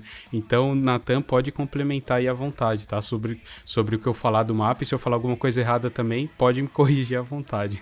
beleza, beleza. Então, eu vou falar aqui do meu quarto lugar, que é o mapa Origins, também no BO2, que, claro, teve a versão remasterizada remasterizado ali pro BO3, né?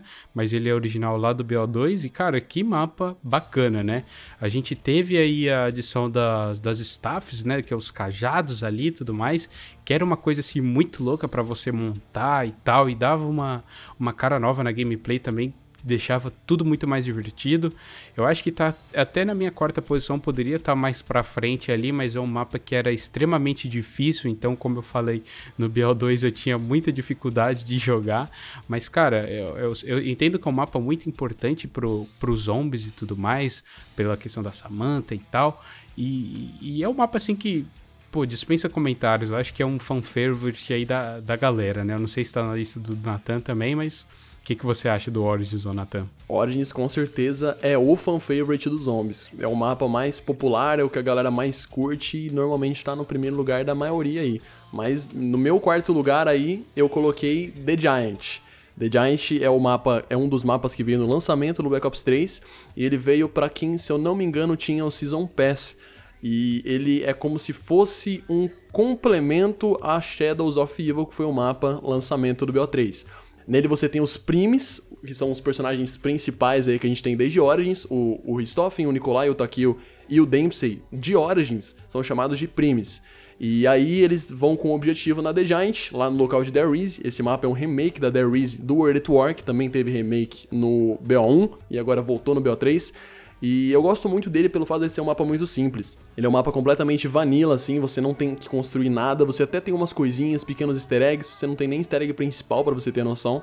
E... Mas tem muitas referências a coisas antigas. A gente tem, por exemplo, a Fly Trap, que é uma coisa que tinha no. Eu não sei se tinha no World at War, mas eu sei que tinha no Black Ops 1, que é você atirar em uns bonequinhos pelo mapa, um ursinho, um macaco e mais uma coisa lá, um coelhinho, eu acho.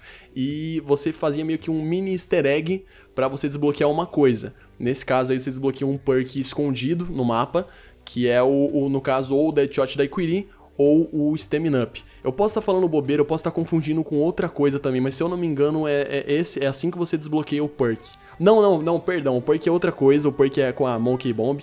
Você faz a Fly Trap, na verdade, pra pegar a Annihilator que é a arma, aquela, aquela arma que é de especialista no multiplayer do BO3. Uhum. E nos zombies eles, eles introduziram coisas meio que ficam no slot de especialista, só que nos zombies.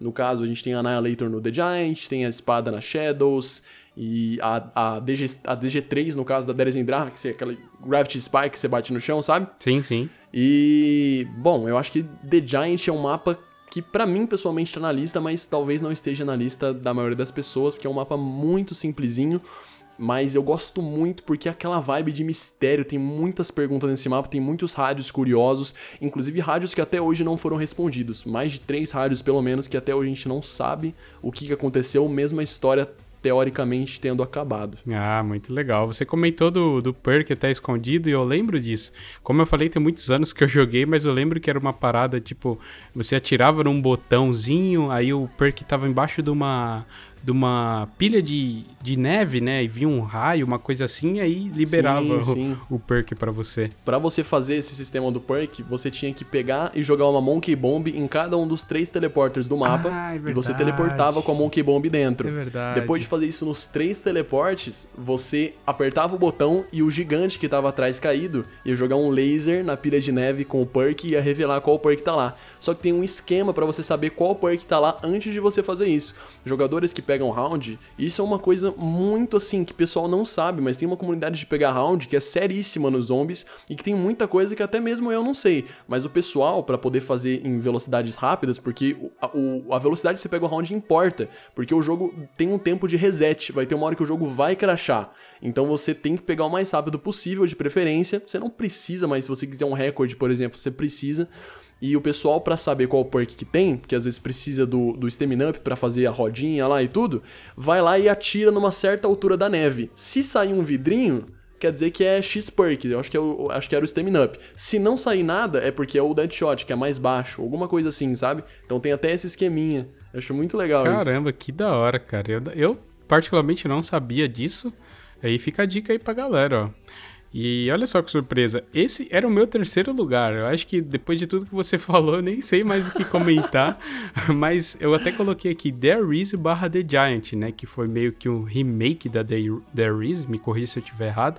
E foi muito legal eu, eu rejogar nesse mapa com aqueles gráficos bonitos e tudo mais. Eu acho que o principal motivo dele estar no meu terceiro lugar aqui com a medalha de bronze é pelo que você falou, pela simplicidade. Porque assim, acho que o que mais me faz voltar no mapa para jogar os zombies é quando eu quero passar round, quando eu não quero fazer easter egg ou nada do tipo, é a simplicidade, porque tem mapas que, pô, demora muito para você fazer as etapas iniciais ali e para você efetivamente começar a jogar, começar a passar round. E eu acho que esse é um bom exemplo, porque tem boas áreas para você girar, tem, tem boas armas, onde o mapa é muito divertido e tudo mais. Então é muito legal esse mapa. Acho que, que vale aí estar no meu terceiro lugar. Porque, como eu disse, o BO3 é um dos é o meu zombies favorito, mas o do BO1 também tem muitos mapas legais. Eu vou comentar um pouquinho mais pra frente aqui. Mas é pela simplicidade que me ganhou. Então acho que tá, fica aí a minha terceira posi posição. Na minha terceira posição eu resolvi colocar Deres Zendraha, que eu acho que é um mapa que também tá nos fan favorites aí. O pessoal gosta muito desse mapa. E apesar dele não ser um mapa muito simples como The Giant, ele é relativamente simples. Para você fazer o arco mais poderoso, por exemplo, pelo menos do ponto de vista mais leigo assim, porque eu também não sou muito né, de pegar round nos zombies, eu não sou um jogador expert em pegar round, mas do ponto de vista mais assim do jogador casual, para você fazer o arco mais forte de todos é 10 minutos no máximo ali o arco de raio. E você pega e já pode jogar a partida inteira. Tem um mapa muito bem estruturado, muito legal, com diálogos interessantes. O easter egg sensacional. Eu acho que não tem uma pessoa que joga zombies que não coloca Deres Endrar nos top 5 easter eggs, porque é realmente impressionante. E com uma boss fight incrível também. E com o Under Weapons muito legais, assim como os cajados de Origin são super interessantes, né? Ah, os, eu acho que até mais são os arcos da Derezendraha. Você tem o arco de fogo, o arco de raio, o arco de lobo e o arco de caveira. Cada um deles é, tem uma história por trás, até mesmo. Na verdade, a parte mais profunda e as, as, histórias mais profundas mesmo são a do de caveira e de lobo. O do lobo, por exemplo, seria o rei, seria, o, seria a alma, o espírito do lobo que era o, o braço direito do rei, que chamava Rei Lobo, que lutou na Grande Guerra contra os seres interdimensionais que envolvem todo todos os zombies aí. Então, assim, tem, tem história até nisso. E a caveira seria feita com os próprios ossos do rei. Então, é, os caras conseguem pegar, fazer Wonder Weapons muito legais, num mapa muito legal, com a paleta de cores interessante. Eu acho uma, uma coisa muito legal de se observar no BO3 é que cada mapa tem a sua própria paleta de cores. Eu acho isso muito bonito e acaba sendo até mais agradável de jogar. E os caras pegam, fazem weapons incríveis e ainda colocam história, tá ligado? Então, por esses motivos, eu acho que Delis Indraha merece estar aqui nessa posição. Muito bom, muito bom mesmo. Tinha muita coisa aí que eu não sabia. Eu vou comentar um pouquinho sobre ele depois, porque também tá na minha lista. Então, eu vou falar aqui agora o meu segundo lugar, que é o Ascension, cara, que é um mapa lá do Black Ops 1 também. E eu acho que pelo mesmo motivo da There Is estar tá aqui na minha lista, eu acho que é a simplicidade do Ascension. Só tinha uma coisa que era chato, que ao mesmo tempo dava ali um dinamismo pro mapa que eu não gostava, que era a questão dos macacos, né? Se eu não me engano, eram os macacos Nossa. que roubavam os perks, faziam umas paradas assim. E cara, que mapa bem louco, né? Começa aquela coisa ali preto e branco até você ligar a energia. Tem uma ótima área ali para girar também, se você quiser passar, passar rounds e tal. Eu cheguei a fazer o easter egg desse mapa também, é, mas é extremamente simples, eu não achei tão legal assim, mas É, para quem gosta, vale a pena também, né? Mas. E tinha também uma coisa que eu gostava muito, que eu não me lembro agora, que você jogava no chão assim, era meio que um buraco negro, e era extremamente forte. O Gush Device, o Gush Device é foda demais. Exato, cara. e under, o Underwater também daquele mapa era extremamente forte, qual era o nome também que eu não lembro. A Thunder Gun, Thunder Gun também é fan favorite da galera. Hein? Exatamente, a Thunder Gun era extremamente forte, então ajudava muito ali a passar round. E era um mapa assim que eu que eu entrava para esse objetivo e chegava uma etapa assim que eu ficava até enjoado, cara, porque era até fácil para você passar os mapas, né? Para você passar os rounds. Então, para você começar a jogar, ele era muito divertido, aquele início ali como eu falei em preto e branco, para você ligar energia também era extremamente simples e é um mapa muito legal, cara, muito legal mesmo. Tá merecidíssimo aí a, a medalha de prata. No meu segundo lugar, eu resolvi colocar Blood of the Dead, que é surpreendentemente aí um mapa do Black Ops 4, né? Um código que eu falo meio mal até assim, que é o menos favorito dos zombies da maioria das pessoas, mas Blood of the Dead para mim mandou muito bem. Ele é o remake da Mob of the Dead, só que com muitas diferenças. Bota remake nisso, não é, não é a Mob remasterizada. É realmente um mapa com áreas novas, bastante áreas novas. Nova Wonder Weapon, na verdade, uma variação nova da Wonder Weapon que já tinha na mob. A, a Wonder Weapon da mob é a, é a Blundergat. E na Blood of the Dead a gente tem a versão dela da, da Magma Get. A gente tem, além da Acid Get, que faz a mesma coisa que fazia no BO2, a gente tem a Magma Get agora, que também atrai os zumbis, mas é como se fosse uma pocinha de lava que os zumbis vão indo e morrendo. E que, inclusive, mata o boss do mapa muito fácil. Dois daquele no chão com ele passando em cima ele morre, então é muito forte. É um mapa muito legal para pegar round e por mais que não pareça, é um mapa bem simples até. Ele não, não tem tanta coisa para fazer não. Ele é bem tranquilo e eu acho que a vibe dele é outra, é muito bom, cara. A gente até, até não chegou a mencionar as músicas dos mapas, né? Mas os zombies têm uma música para cada mapa. Isso é uma coisa assim que, cara, é, in é, inacreditável. São músicas de extrema qualidade, uma melhor que a outra. E a música desse mapa é a, a, versão da Where Are We Going da Blood of the Dead. Na mob a gente tem Where Are We Going pela Maluca, escrita pelo. Não é, não é que ela é maluca, o nome dele é Maluca. E o Kevin Sherwood é o compositor, assim como ele é o compositor de todas as músicas. E essa versão da Blood foi com ela de novo, só que agora é com um, uma outra ideia, não é mais aquela música mais melancólica, agora é uma coisa um pouco mais animada e, cara, é bem, bem foda. Nesse mapa a gente tem o meu easter egg favorito, tanto de fazer quanto de final. E sensacional, cara. Sem mais, assim, eu acho que é um mapa que veio bem completo. E eu tenho poucas coisas a reclamar, e a maioria das coisas que eu tenho a reclamar envolvem o, o, o fato do BO4 ter vindo incompleto, né? Ele ter vindo problemático, não, não foi um jogo finalizado, né? Eles lançaram sem terminar. Ah, muito legal conhecer um pouco desse mapa, porque, como eu disse anteriormente aqui no, ao decorrer do episódio, eu não joguei o BO4, mas que bom que tem um mapa aí que tá nos fan favorites, né? Porque, como você falou, o BO4 foi um jogo meio problemático assim.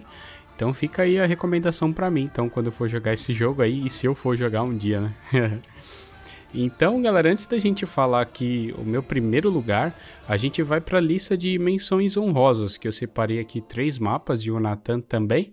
E o primeiro deles aqui é a Buried, cara. Eu acho que é um dos mapas também muito adorado, né, pela, pela galera. Sim, e sim. é um mapa também do Black Ops 2 que também é extremamente divertido, não é tão difícil fazer as coisas assim. Tem, tem toda aquela coisa lá de dar bebida pro gigante, que ele dá os doces e tal, que ele vai ajudar você. Então tinha um lugar também que era muito legal de você passar round, que, que era ali a parte da área do, do, do Juggernog, né?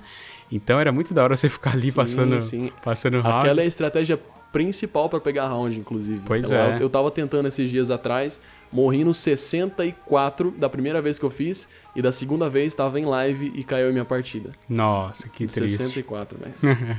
é, realmente muito triste.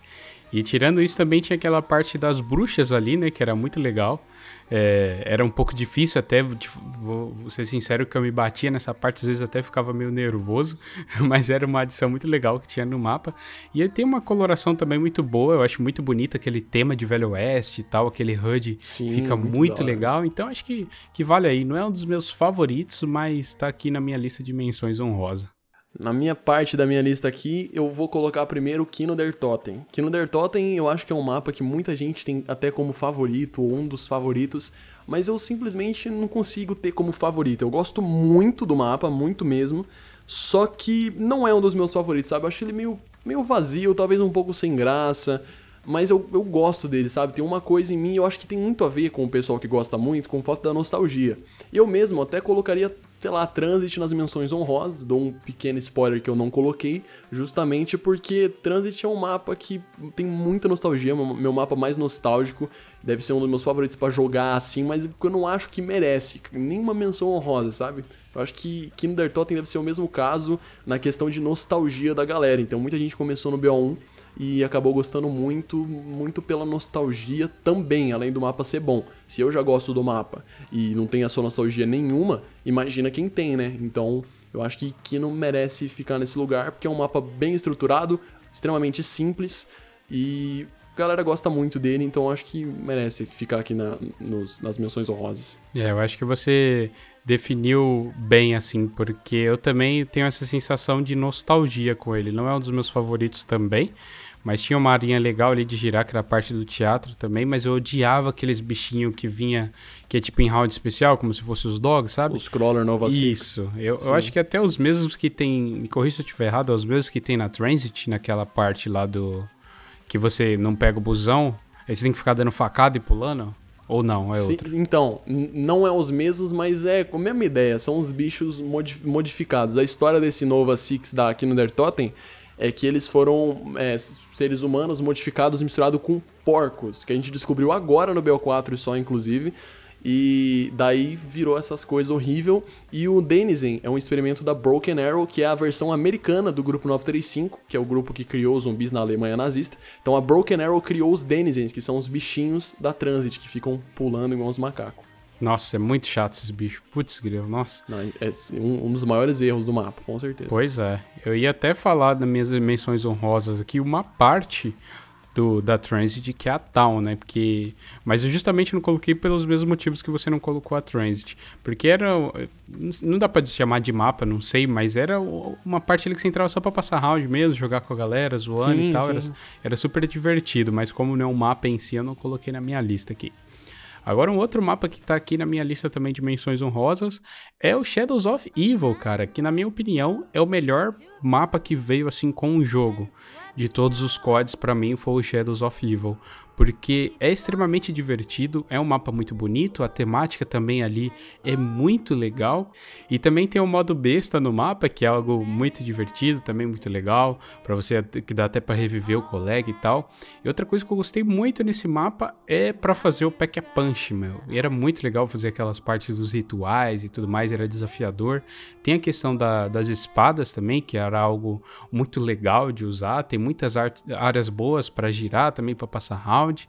É, eu, eu acho também o easter egg muito legal e extremamente desafiador também, eu não achei tão fácil. Infelizmente não dava para fazer solo, então acho que eu acabei nem completando, cara, o, o easter egg desse mapa, porque eu nunca achava pessoas também para jogar comigo, mas enfim. É, isso é uma pena, mano. Isso é uma pena mesmo. É um mapa que realmente deviam ter botado, né? Porque é muito bom, cara. É muito, é muito da hora fazer esse easter egg. Pois é. Então acho que vale aí estar tá nas minhas menções honrosas, porque é um mapa realmente muito, muito divertido mesmo. Na minha segunda menção rosa, eu coloquei Ascension. Ascension, que é o mapa que, que o Fast colocou aí no, nos principais dele, eu preferi botar nas menções honrosas, justamente pelo que ele falou lá, que foi os macacos, velho. Eu acho que esses macacos realmente não dá para mim. Eu gosto tanto desse mapa, mas tanto, tipo, acho que do BO1 deve ser o meu favorito, se não for levar em consideração ali a Dare Reese. Não, acho que é o meu favorito, sim. Mas esses macacos realmente quebra, mano. Eu sei que dá uma dinamicidade, mas é que, cara, atrapalha demais, mano. Até pra pegar round. Nossa, não, eu, não, eu não tanco, velho. Daí eu acho que vale mais ficar aqui nas, nas menções honrosas, mas eu gosto muito. Pois é, realmente, eu, eu, fico meio dividido. Dá um dinamismo porque é um mapa extremamente simples, mas realmente é chato, velho, atrapalha demais.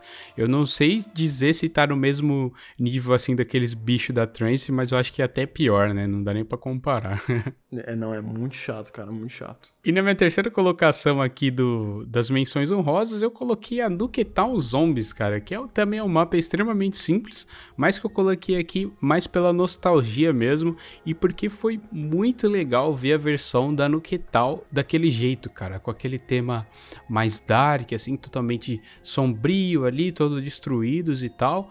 Eu achei que foi um mapa assim, até simples até demais. Eu acho que eles deveriam ter colocado mais coisas, talvez uma área subterrânea, que se eu não me engano, até eles colocaram isso acho que no BO4 que tem essa parte. Sim, na Alpha Omega, que é a versão remake da Nuketown Zombies, eles colocaram uma parte subterrânea. Cara, Nuketown Zombies eu tenho muito carinho, acho que deve ser assim. É até difícil falar isso, porque eu coloquei Mob em quinto lugar e foi o único mapa do BO2 que eu botei na minha lista. Mas eu acho que Nuketown Zombies deve ser meu mapa favorito de zombies, assim, de, do BO2. E eu não sei porquê, não, não me pergunte, eu acho, que, eu acho que se eu for ser sincero, é porque ele é simples e mock motivo besta. Pela, pela cor dele, eu acho um mapa muito, assim, muito agradável de jogar. É, um, é uma noite, mas é uma noite que não é muito azulada, mas também não é preta. Tipo, é uma cor que é muito agradável de jogar. E eu, toda vez que eu quero jogar BO2 pra ficar de boinha, eu vou pra Knockdown Zombies. E, cara, acho que é uma ótima menção honrosa. Mas na minha última menção honrosa, hora de 10%, 10 mil por cento me odiar agora, que eu coloquei Origins. Porque eu não gosto de Origins, eu detesto Origins. Des desculpa mesmo, porque eu sei que 99,9% de todo mundo gosta de Origins, mas eu não sei porque eu não gosto. E eu já tentei, eu já tentei aprender, eu já tentei jogar várias vezes, até em live, em vídeo, mas infelizmente eu nunca consegui gostar. E daí, mas eu acho que vale ficar na, nas menções do Ross, porque é um mapa excelente, assim, God tier no nível SS dos mapas de zombies, e que infelizmente eu não gostei. Eu lembro até no BO2 eu joguei todos os mapas de DLC no lançamento, mas no caso de Origins, quando lançou, não me agradou e eu acabei nem jogando direito, só fazendo um easter egg ali e depois nem jogando mais. E talvez seja por isso, porque eu realmente não me interessei, eu não gosto. A lama atrapalha muito. É, isso é chato. Os cajados, o pessoal gosta tanto, mas eu não, eu, não me atrai muito, sabe? Eu não, não acho tão legal assim quanto, quanto o pessoal curte. Mas eu acho que realmente merece estar aqui na, nas menções honrosas. Cara, totalmente compreensível a sua escolha. Tanto que eu tava num dilema também quando eu tava fazendo meu top 5, porque ele ficou em quarto lugar o Origins, mas eu acho que é mais pela nostalgia também, como eu falei, e por ser um mapa muito bonito, tem a questão dos cajados, mas eu acho extremamente chato para você upar os cajados, né? Então eu fiquei entre ele e Burred, cara. Agora que você falou sobre isso, até eu fiquei meio, não sei se eu fiz a escolha certa também, mas, mas pronto, né? Já tá feito aí. eu queria também mencionar uma coisinha antes eu tenho um vídeo no canal para você ter noção o quanto que o pessoal gosta. Eu fiz um vídeo ranqueando todos os mapas dos zombies da ordem do pior pro melhor. E eu acabei colocando Origin em décimo primeiro. E cara, eu dei a maior, tipo assim, justificativa possível. Cara, eu entendo que é um mapa God Tier, que provavelmente 99.9 das pessoas acha que é o melhor mapa dos zombies mas eu não curto, mas eu entendo que ele é bom. E não é que deu dislike pra caralho no vídeo, você vai ver na, nos comentários um monte de gente metendo pau, ah, décimo primeiro, você é doente, vai se internar. E eu ficava, caraca, mano, o pessoal realmente gosta, e, tipo, não tem como controlar isso, tipo, eu, eu não vou é, tipo assim, claro que não é certo você ir xingar por um motivo desse, mas eu também não vou julgar. Vai que, sei lá, eu tenho um, um mapa que eu acho o absoluto melhor e que eu falo, não tem como ninguém go não gostar desse mapa. E o cara vai lá e fala que não gosta, tá ligado? Sei lá, mano, tipo, claro que eu não teria essa reação, mas eu também não vou ficar, é, tipo, pô, ô pessoal, pô, para aí, mano. Tipo, se quer cada um quer, se quer ser, falar as coisas que pensa nesse nível, tá bom, só vai ser ocultado do canal, mas é. deu mais de 10% de dislike no, no vídeo. Então, é tipo, uma média bem alta em relação aos outros vídeos, né? Então, e assim, é sempre isso, comentário é só falando de Origins, e você vê que o poder do mapa, o tanto que ele realmente é amado pela comunidade. Pois é, né? É muito difícil você expressar a sua opinião na internet, da internet justamente por isso. Porque não importa o que você falar, você nunca, nunca vai, tipo, ter 100% da aprovação da galera. Sempre vai ter alguém que vai ter opinião diferente da sua. Só que tem gente que não sabe debater isso de uma forma saudável, né? Já que é, no, no seu caso, teve comentários, teve dislike e tal, mas esse é o problema, né? De não, não, não concordar com a opinião alheia, mesmo que seja diferente da sua, né? Isso é, é realmente, realmente muito triste. É, assim, não adianta querer impor a opinião nos outros. Cada um tem a sua opinião, né? E se você não concorda, pô, eu não concordo, mas tudo bem, tá ligado? Não vai matar a pessoa, né? Discordar e né, ficar de boa. Pois é, exatamente. Tanto que o título desse episódio provavelmente vai ser assim: top 5 melhores mapas de zombies, mas é os melhores na nossa opinião, né? Tanto que a gente não é dono da verdade, né? A gente tá aqui só pra falar o que a gente acha mesmo. Sim, sim. Então é a nossa lista, né? Tanto que no último episódio também eu fiz um top 10 melhores jogos da, da década com um amigo meu, o Krusca. E no meu primeiro lugar, um spoiler aqui para quem não ouviu o episódio anterior, ficou, em, o, ficou o The Last of Us.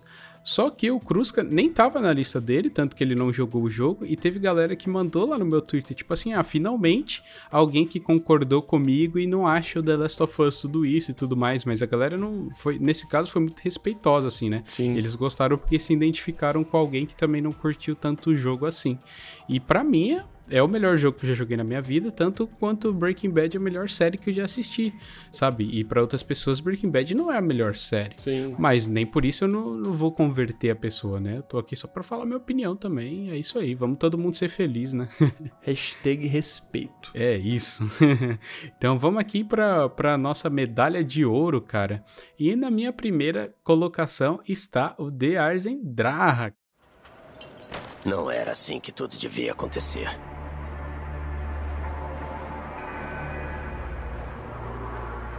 Era pra gente pegar o pacote e entrar e sair sem qualquer problema.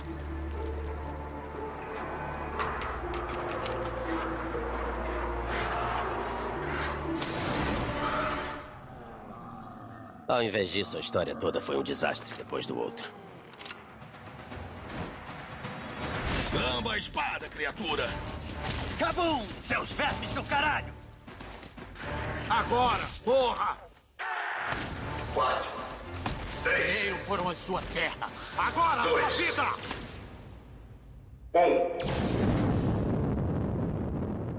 Jamais devia ter confiado em você, Richthofen. Jamais!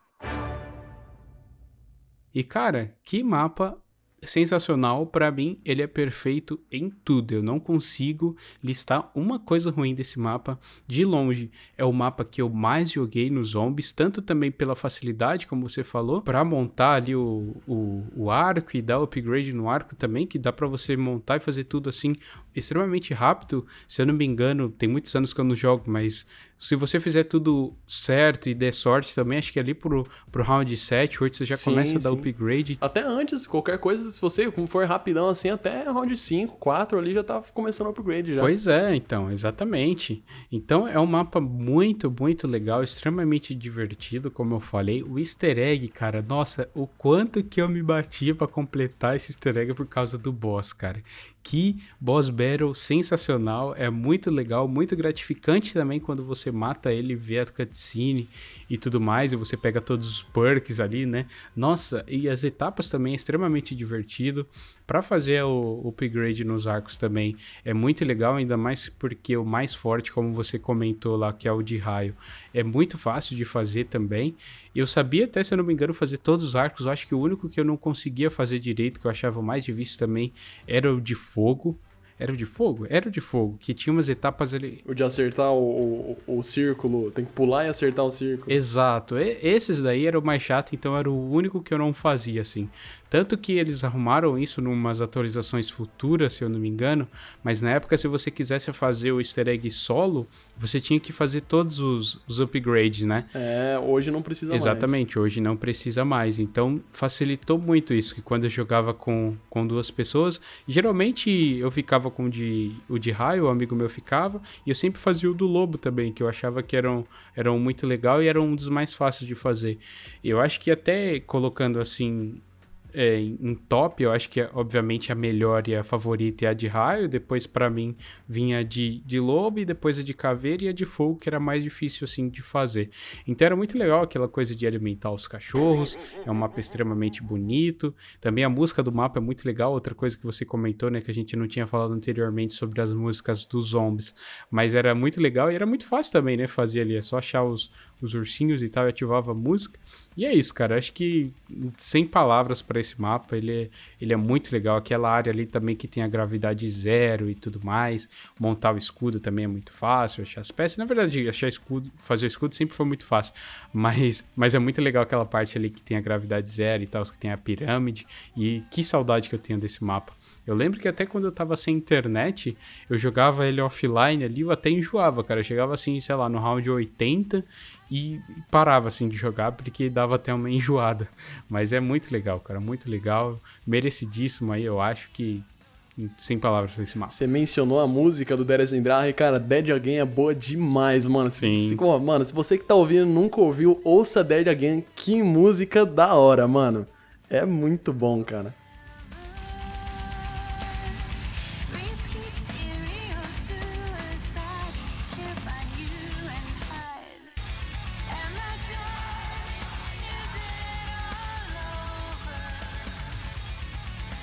No meu primeiro lugar, eu coloquei Shadows of Evil. Eu já vi tudo que você fez de ruim. Eu sei quem você é. Mas ainda. Tenho. dúvidas. Por que você faz essas coisas? O que você espera ameaçar? Está vendo a irrelevância da sua existência minúscula e insignificante. Vocês não passam de fragmentos de um universo maior. Seus pecados servem apenas como convite. Um convite para um mal além da sua imaginação. Eu vou liderar. Eu mostrarei o caminho. Somente por mim, os Shadowmen encontrarão sua redenção.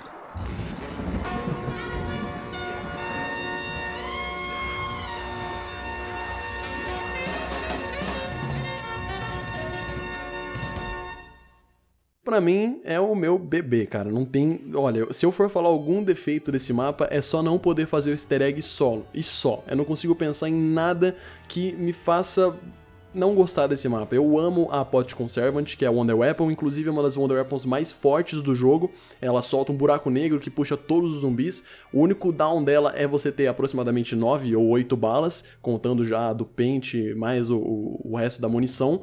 E, cara, você fazer, você fazer a espada, fazer o upgrade da espada, fazer tudo no mapa é tão legal, cara. Tipo, é tão. Ah, não sei, mano. Eu acho realmente agradável. A paleta de cor é muito bonita. A ideia de ter esses bichos meio, meio Lovecraftianos, né? Envolvendo os apóticons. Essa foi a introdução dos seres que são basicamente seres dimensionais que consomem universos e que são os principais vilões dos zombies, que são os apóticons. E, cara, é, é muito massa. Começa a, a introduzir partes da história que a gente não tinha visto ainda. Introduz os Keepers, que são os inimigos dos apóticos, que são aquelas coisas vermelhas que aparecem quando você pega uma peça no mapa, que eles vêm na sua direção assim. Que eles aparecem nos rituais também. E a chave de conjuração. E o easter egg também é muito gostoso de fazer. É o meu segundo easter egg favorito de fazer, depois da Blood of the Dead. E, mano, não consigo definir em palavras o quanto que eu gosto de jogar esse mapa. Acho que o único defeito dele é que pra você pegar round nele, você. Não é que você precisa, mas é que é re- realmente faz muita diferença você ter pelo menos três chicletes de munição. Um você já tem no jogo, e outros dois tem que tirar na máquina do Dr. Monte lá, e tem que ter pelo menos uns 5, 10 pra funcionar direito. Mais um Perkaholiczinho ali pra ajudar, e mais um, um Pop Shocks ali ou algo assim. Mas, cara, esse mapa pra mim é bom demais. E que nem o, o Fast falou, é o melhor mapa de lançamento, na minha opinião, cara. Tipo, um jogo lançar com um mapa desse, mano. Eu acho até que os caras foram corajosos, mano. Bom demais, cara. Bom demais. Parece até mapa de DLC, né? De tão bom que ele é. Não, é incrível, cara. É bom demais. E ele introduziu, né, meio que mais ou menos, que não é bem, é uma boss fight, mas não é. Ele introduziu as boss fights nos zombies, que foi aquele lance de ter o Shadow Man no meio assim, que foi outro personagem introduzido aí. Ele é um Apóticon também, ele é meio que o líder dos Apóticons. E ele tá ali no meio, você tem que ativar as espadas ao redor dele para os Keepers quebrarem a defesa dele, então todo mundo tem que ficar atirando até que ele vai pra cima da mesa de ritual e alguém ativa o ritual pra ele virar um verme gigante e ficar preso na chave de conjuração. Daí termina o easter egg da maneira mais incrível do mundo. Eu lembro que quando aconteceu, todo mundo ficou maluco que né, nessa época a a gente não tinha muito essa ideia de que mapas standalone faziam parte da história. Tipo, é, Call of the Dead não era. é- é- poderia ser considerado um mapa standalone lá do BO1, mas ele tinha também os Ultimates, que era o quarteto original lá do BO1, que era o Richthofen, o Dempsey, o Takeo e o Nikolai originais, lá do Black Ops 1. Então meio que você entendia que era no mesmo universo. Mas Mob the Dead, naquela época que saiu, as pessoas achavam que era tipo só um mapa, tipo, nada a ver com a história. Eram uns carinha ali e fizeram um mapa diferente pra diferenciar um pouco aí. Mas a partir de Shadows começou a introduzir esse conceito de tudo ser em uma história só. Inclusive, uma curiosidade é que Shadow se passa na dimensão 63, que é a mesma dimensão em que o quarteto da Mob the Dead existia antes de ser mandado pro, vou falar purgatório, para falar de uma maneira mais fácil de se entender, né?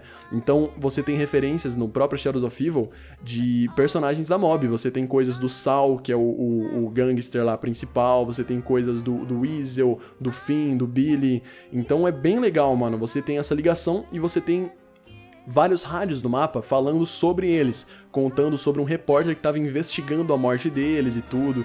E, cara, é incrível. Eu acho que Shadows of Evil bate todos os mapas.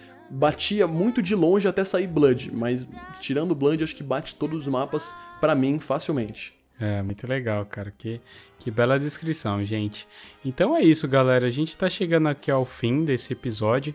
Eu realmente espero que vocês tenham gostado de tudo que a gente conversou e tal. Acredito que para quem é fã aí dos zombies sente saudade da época de ouro, vamos assim dizer, né?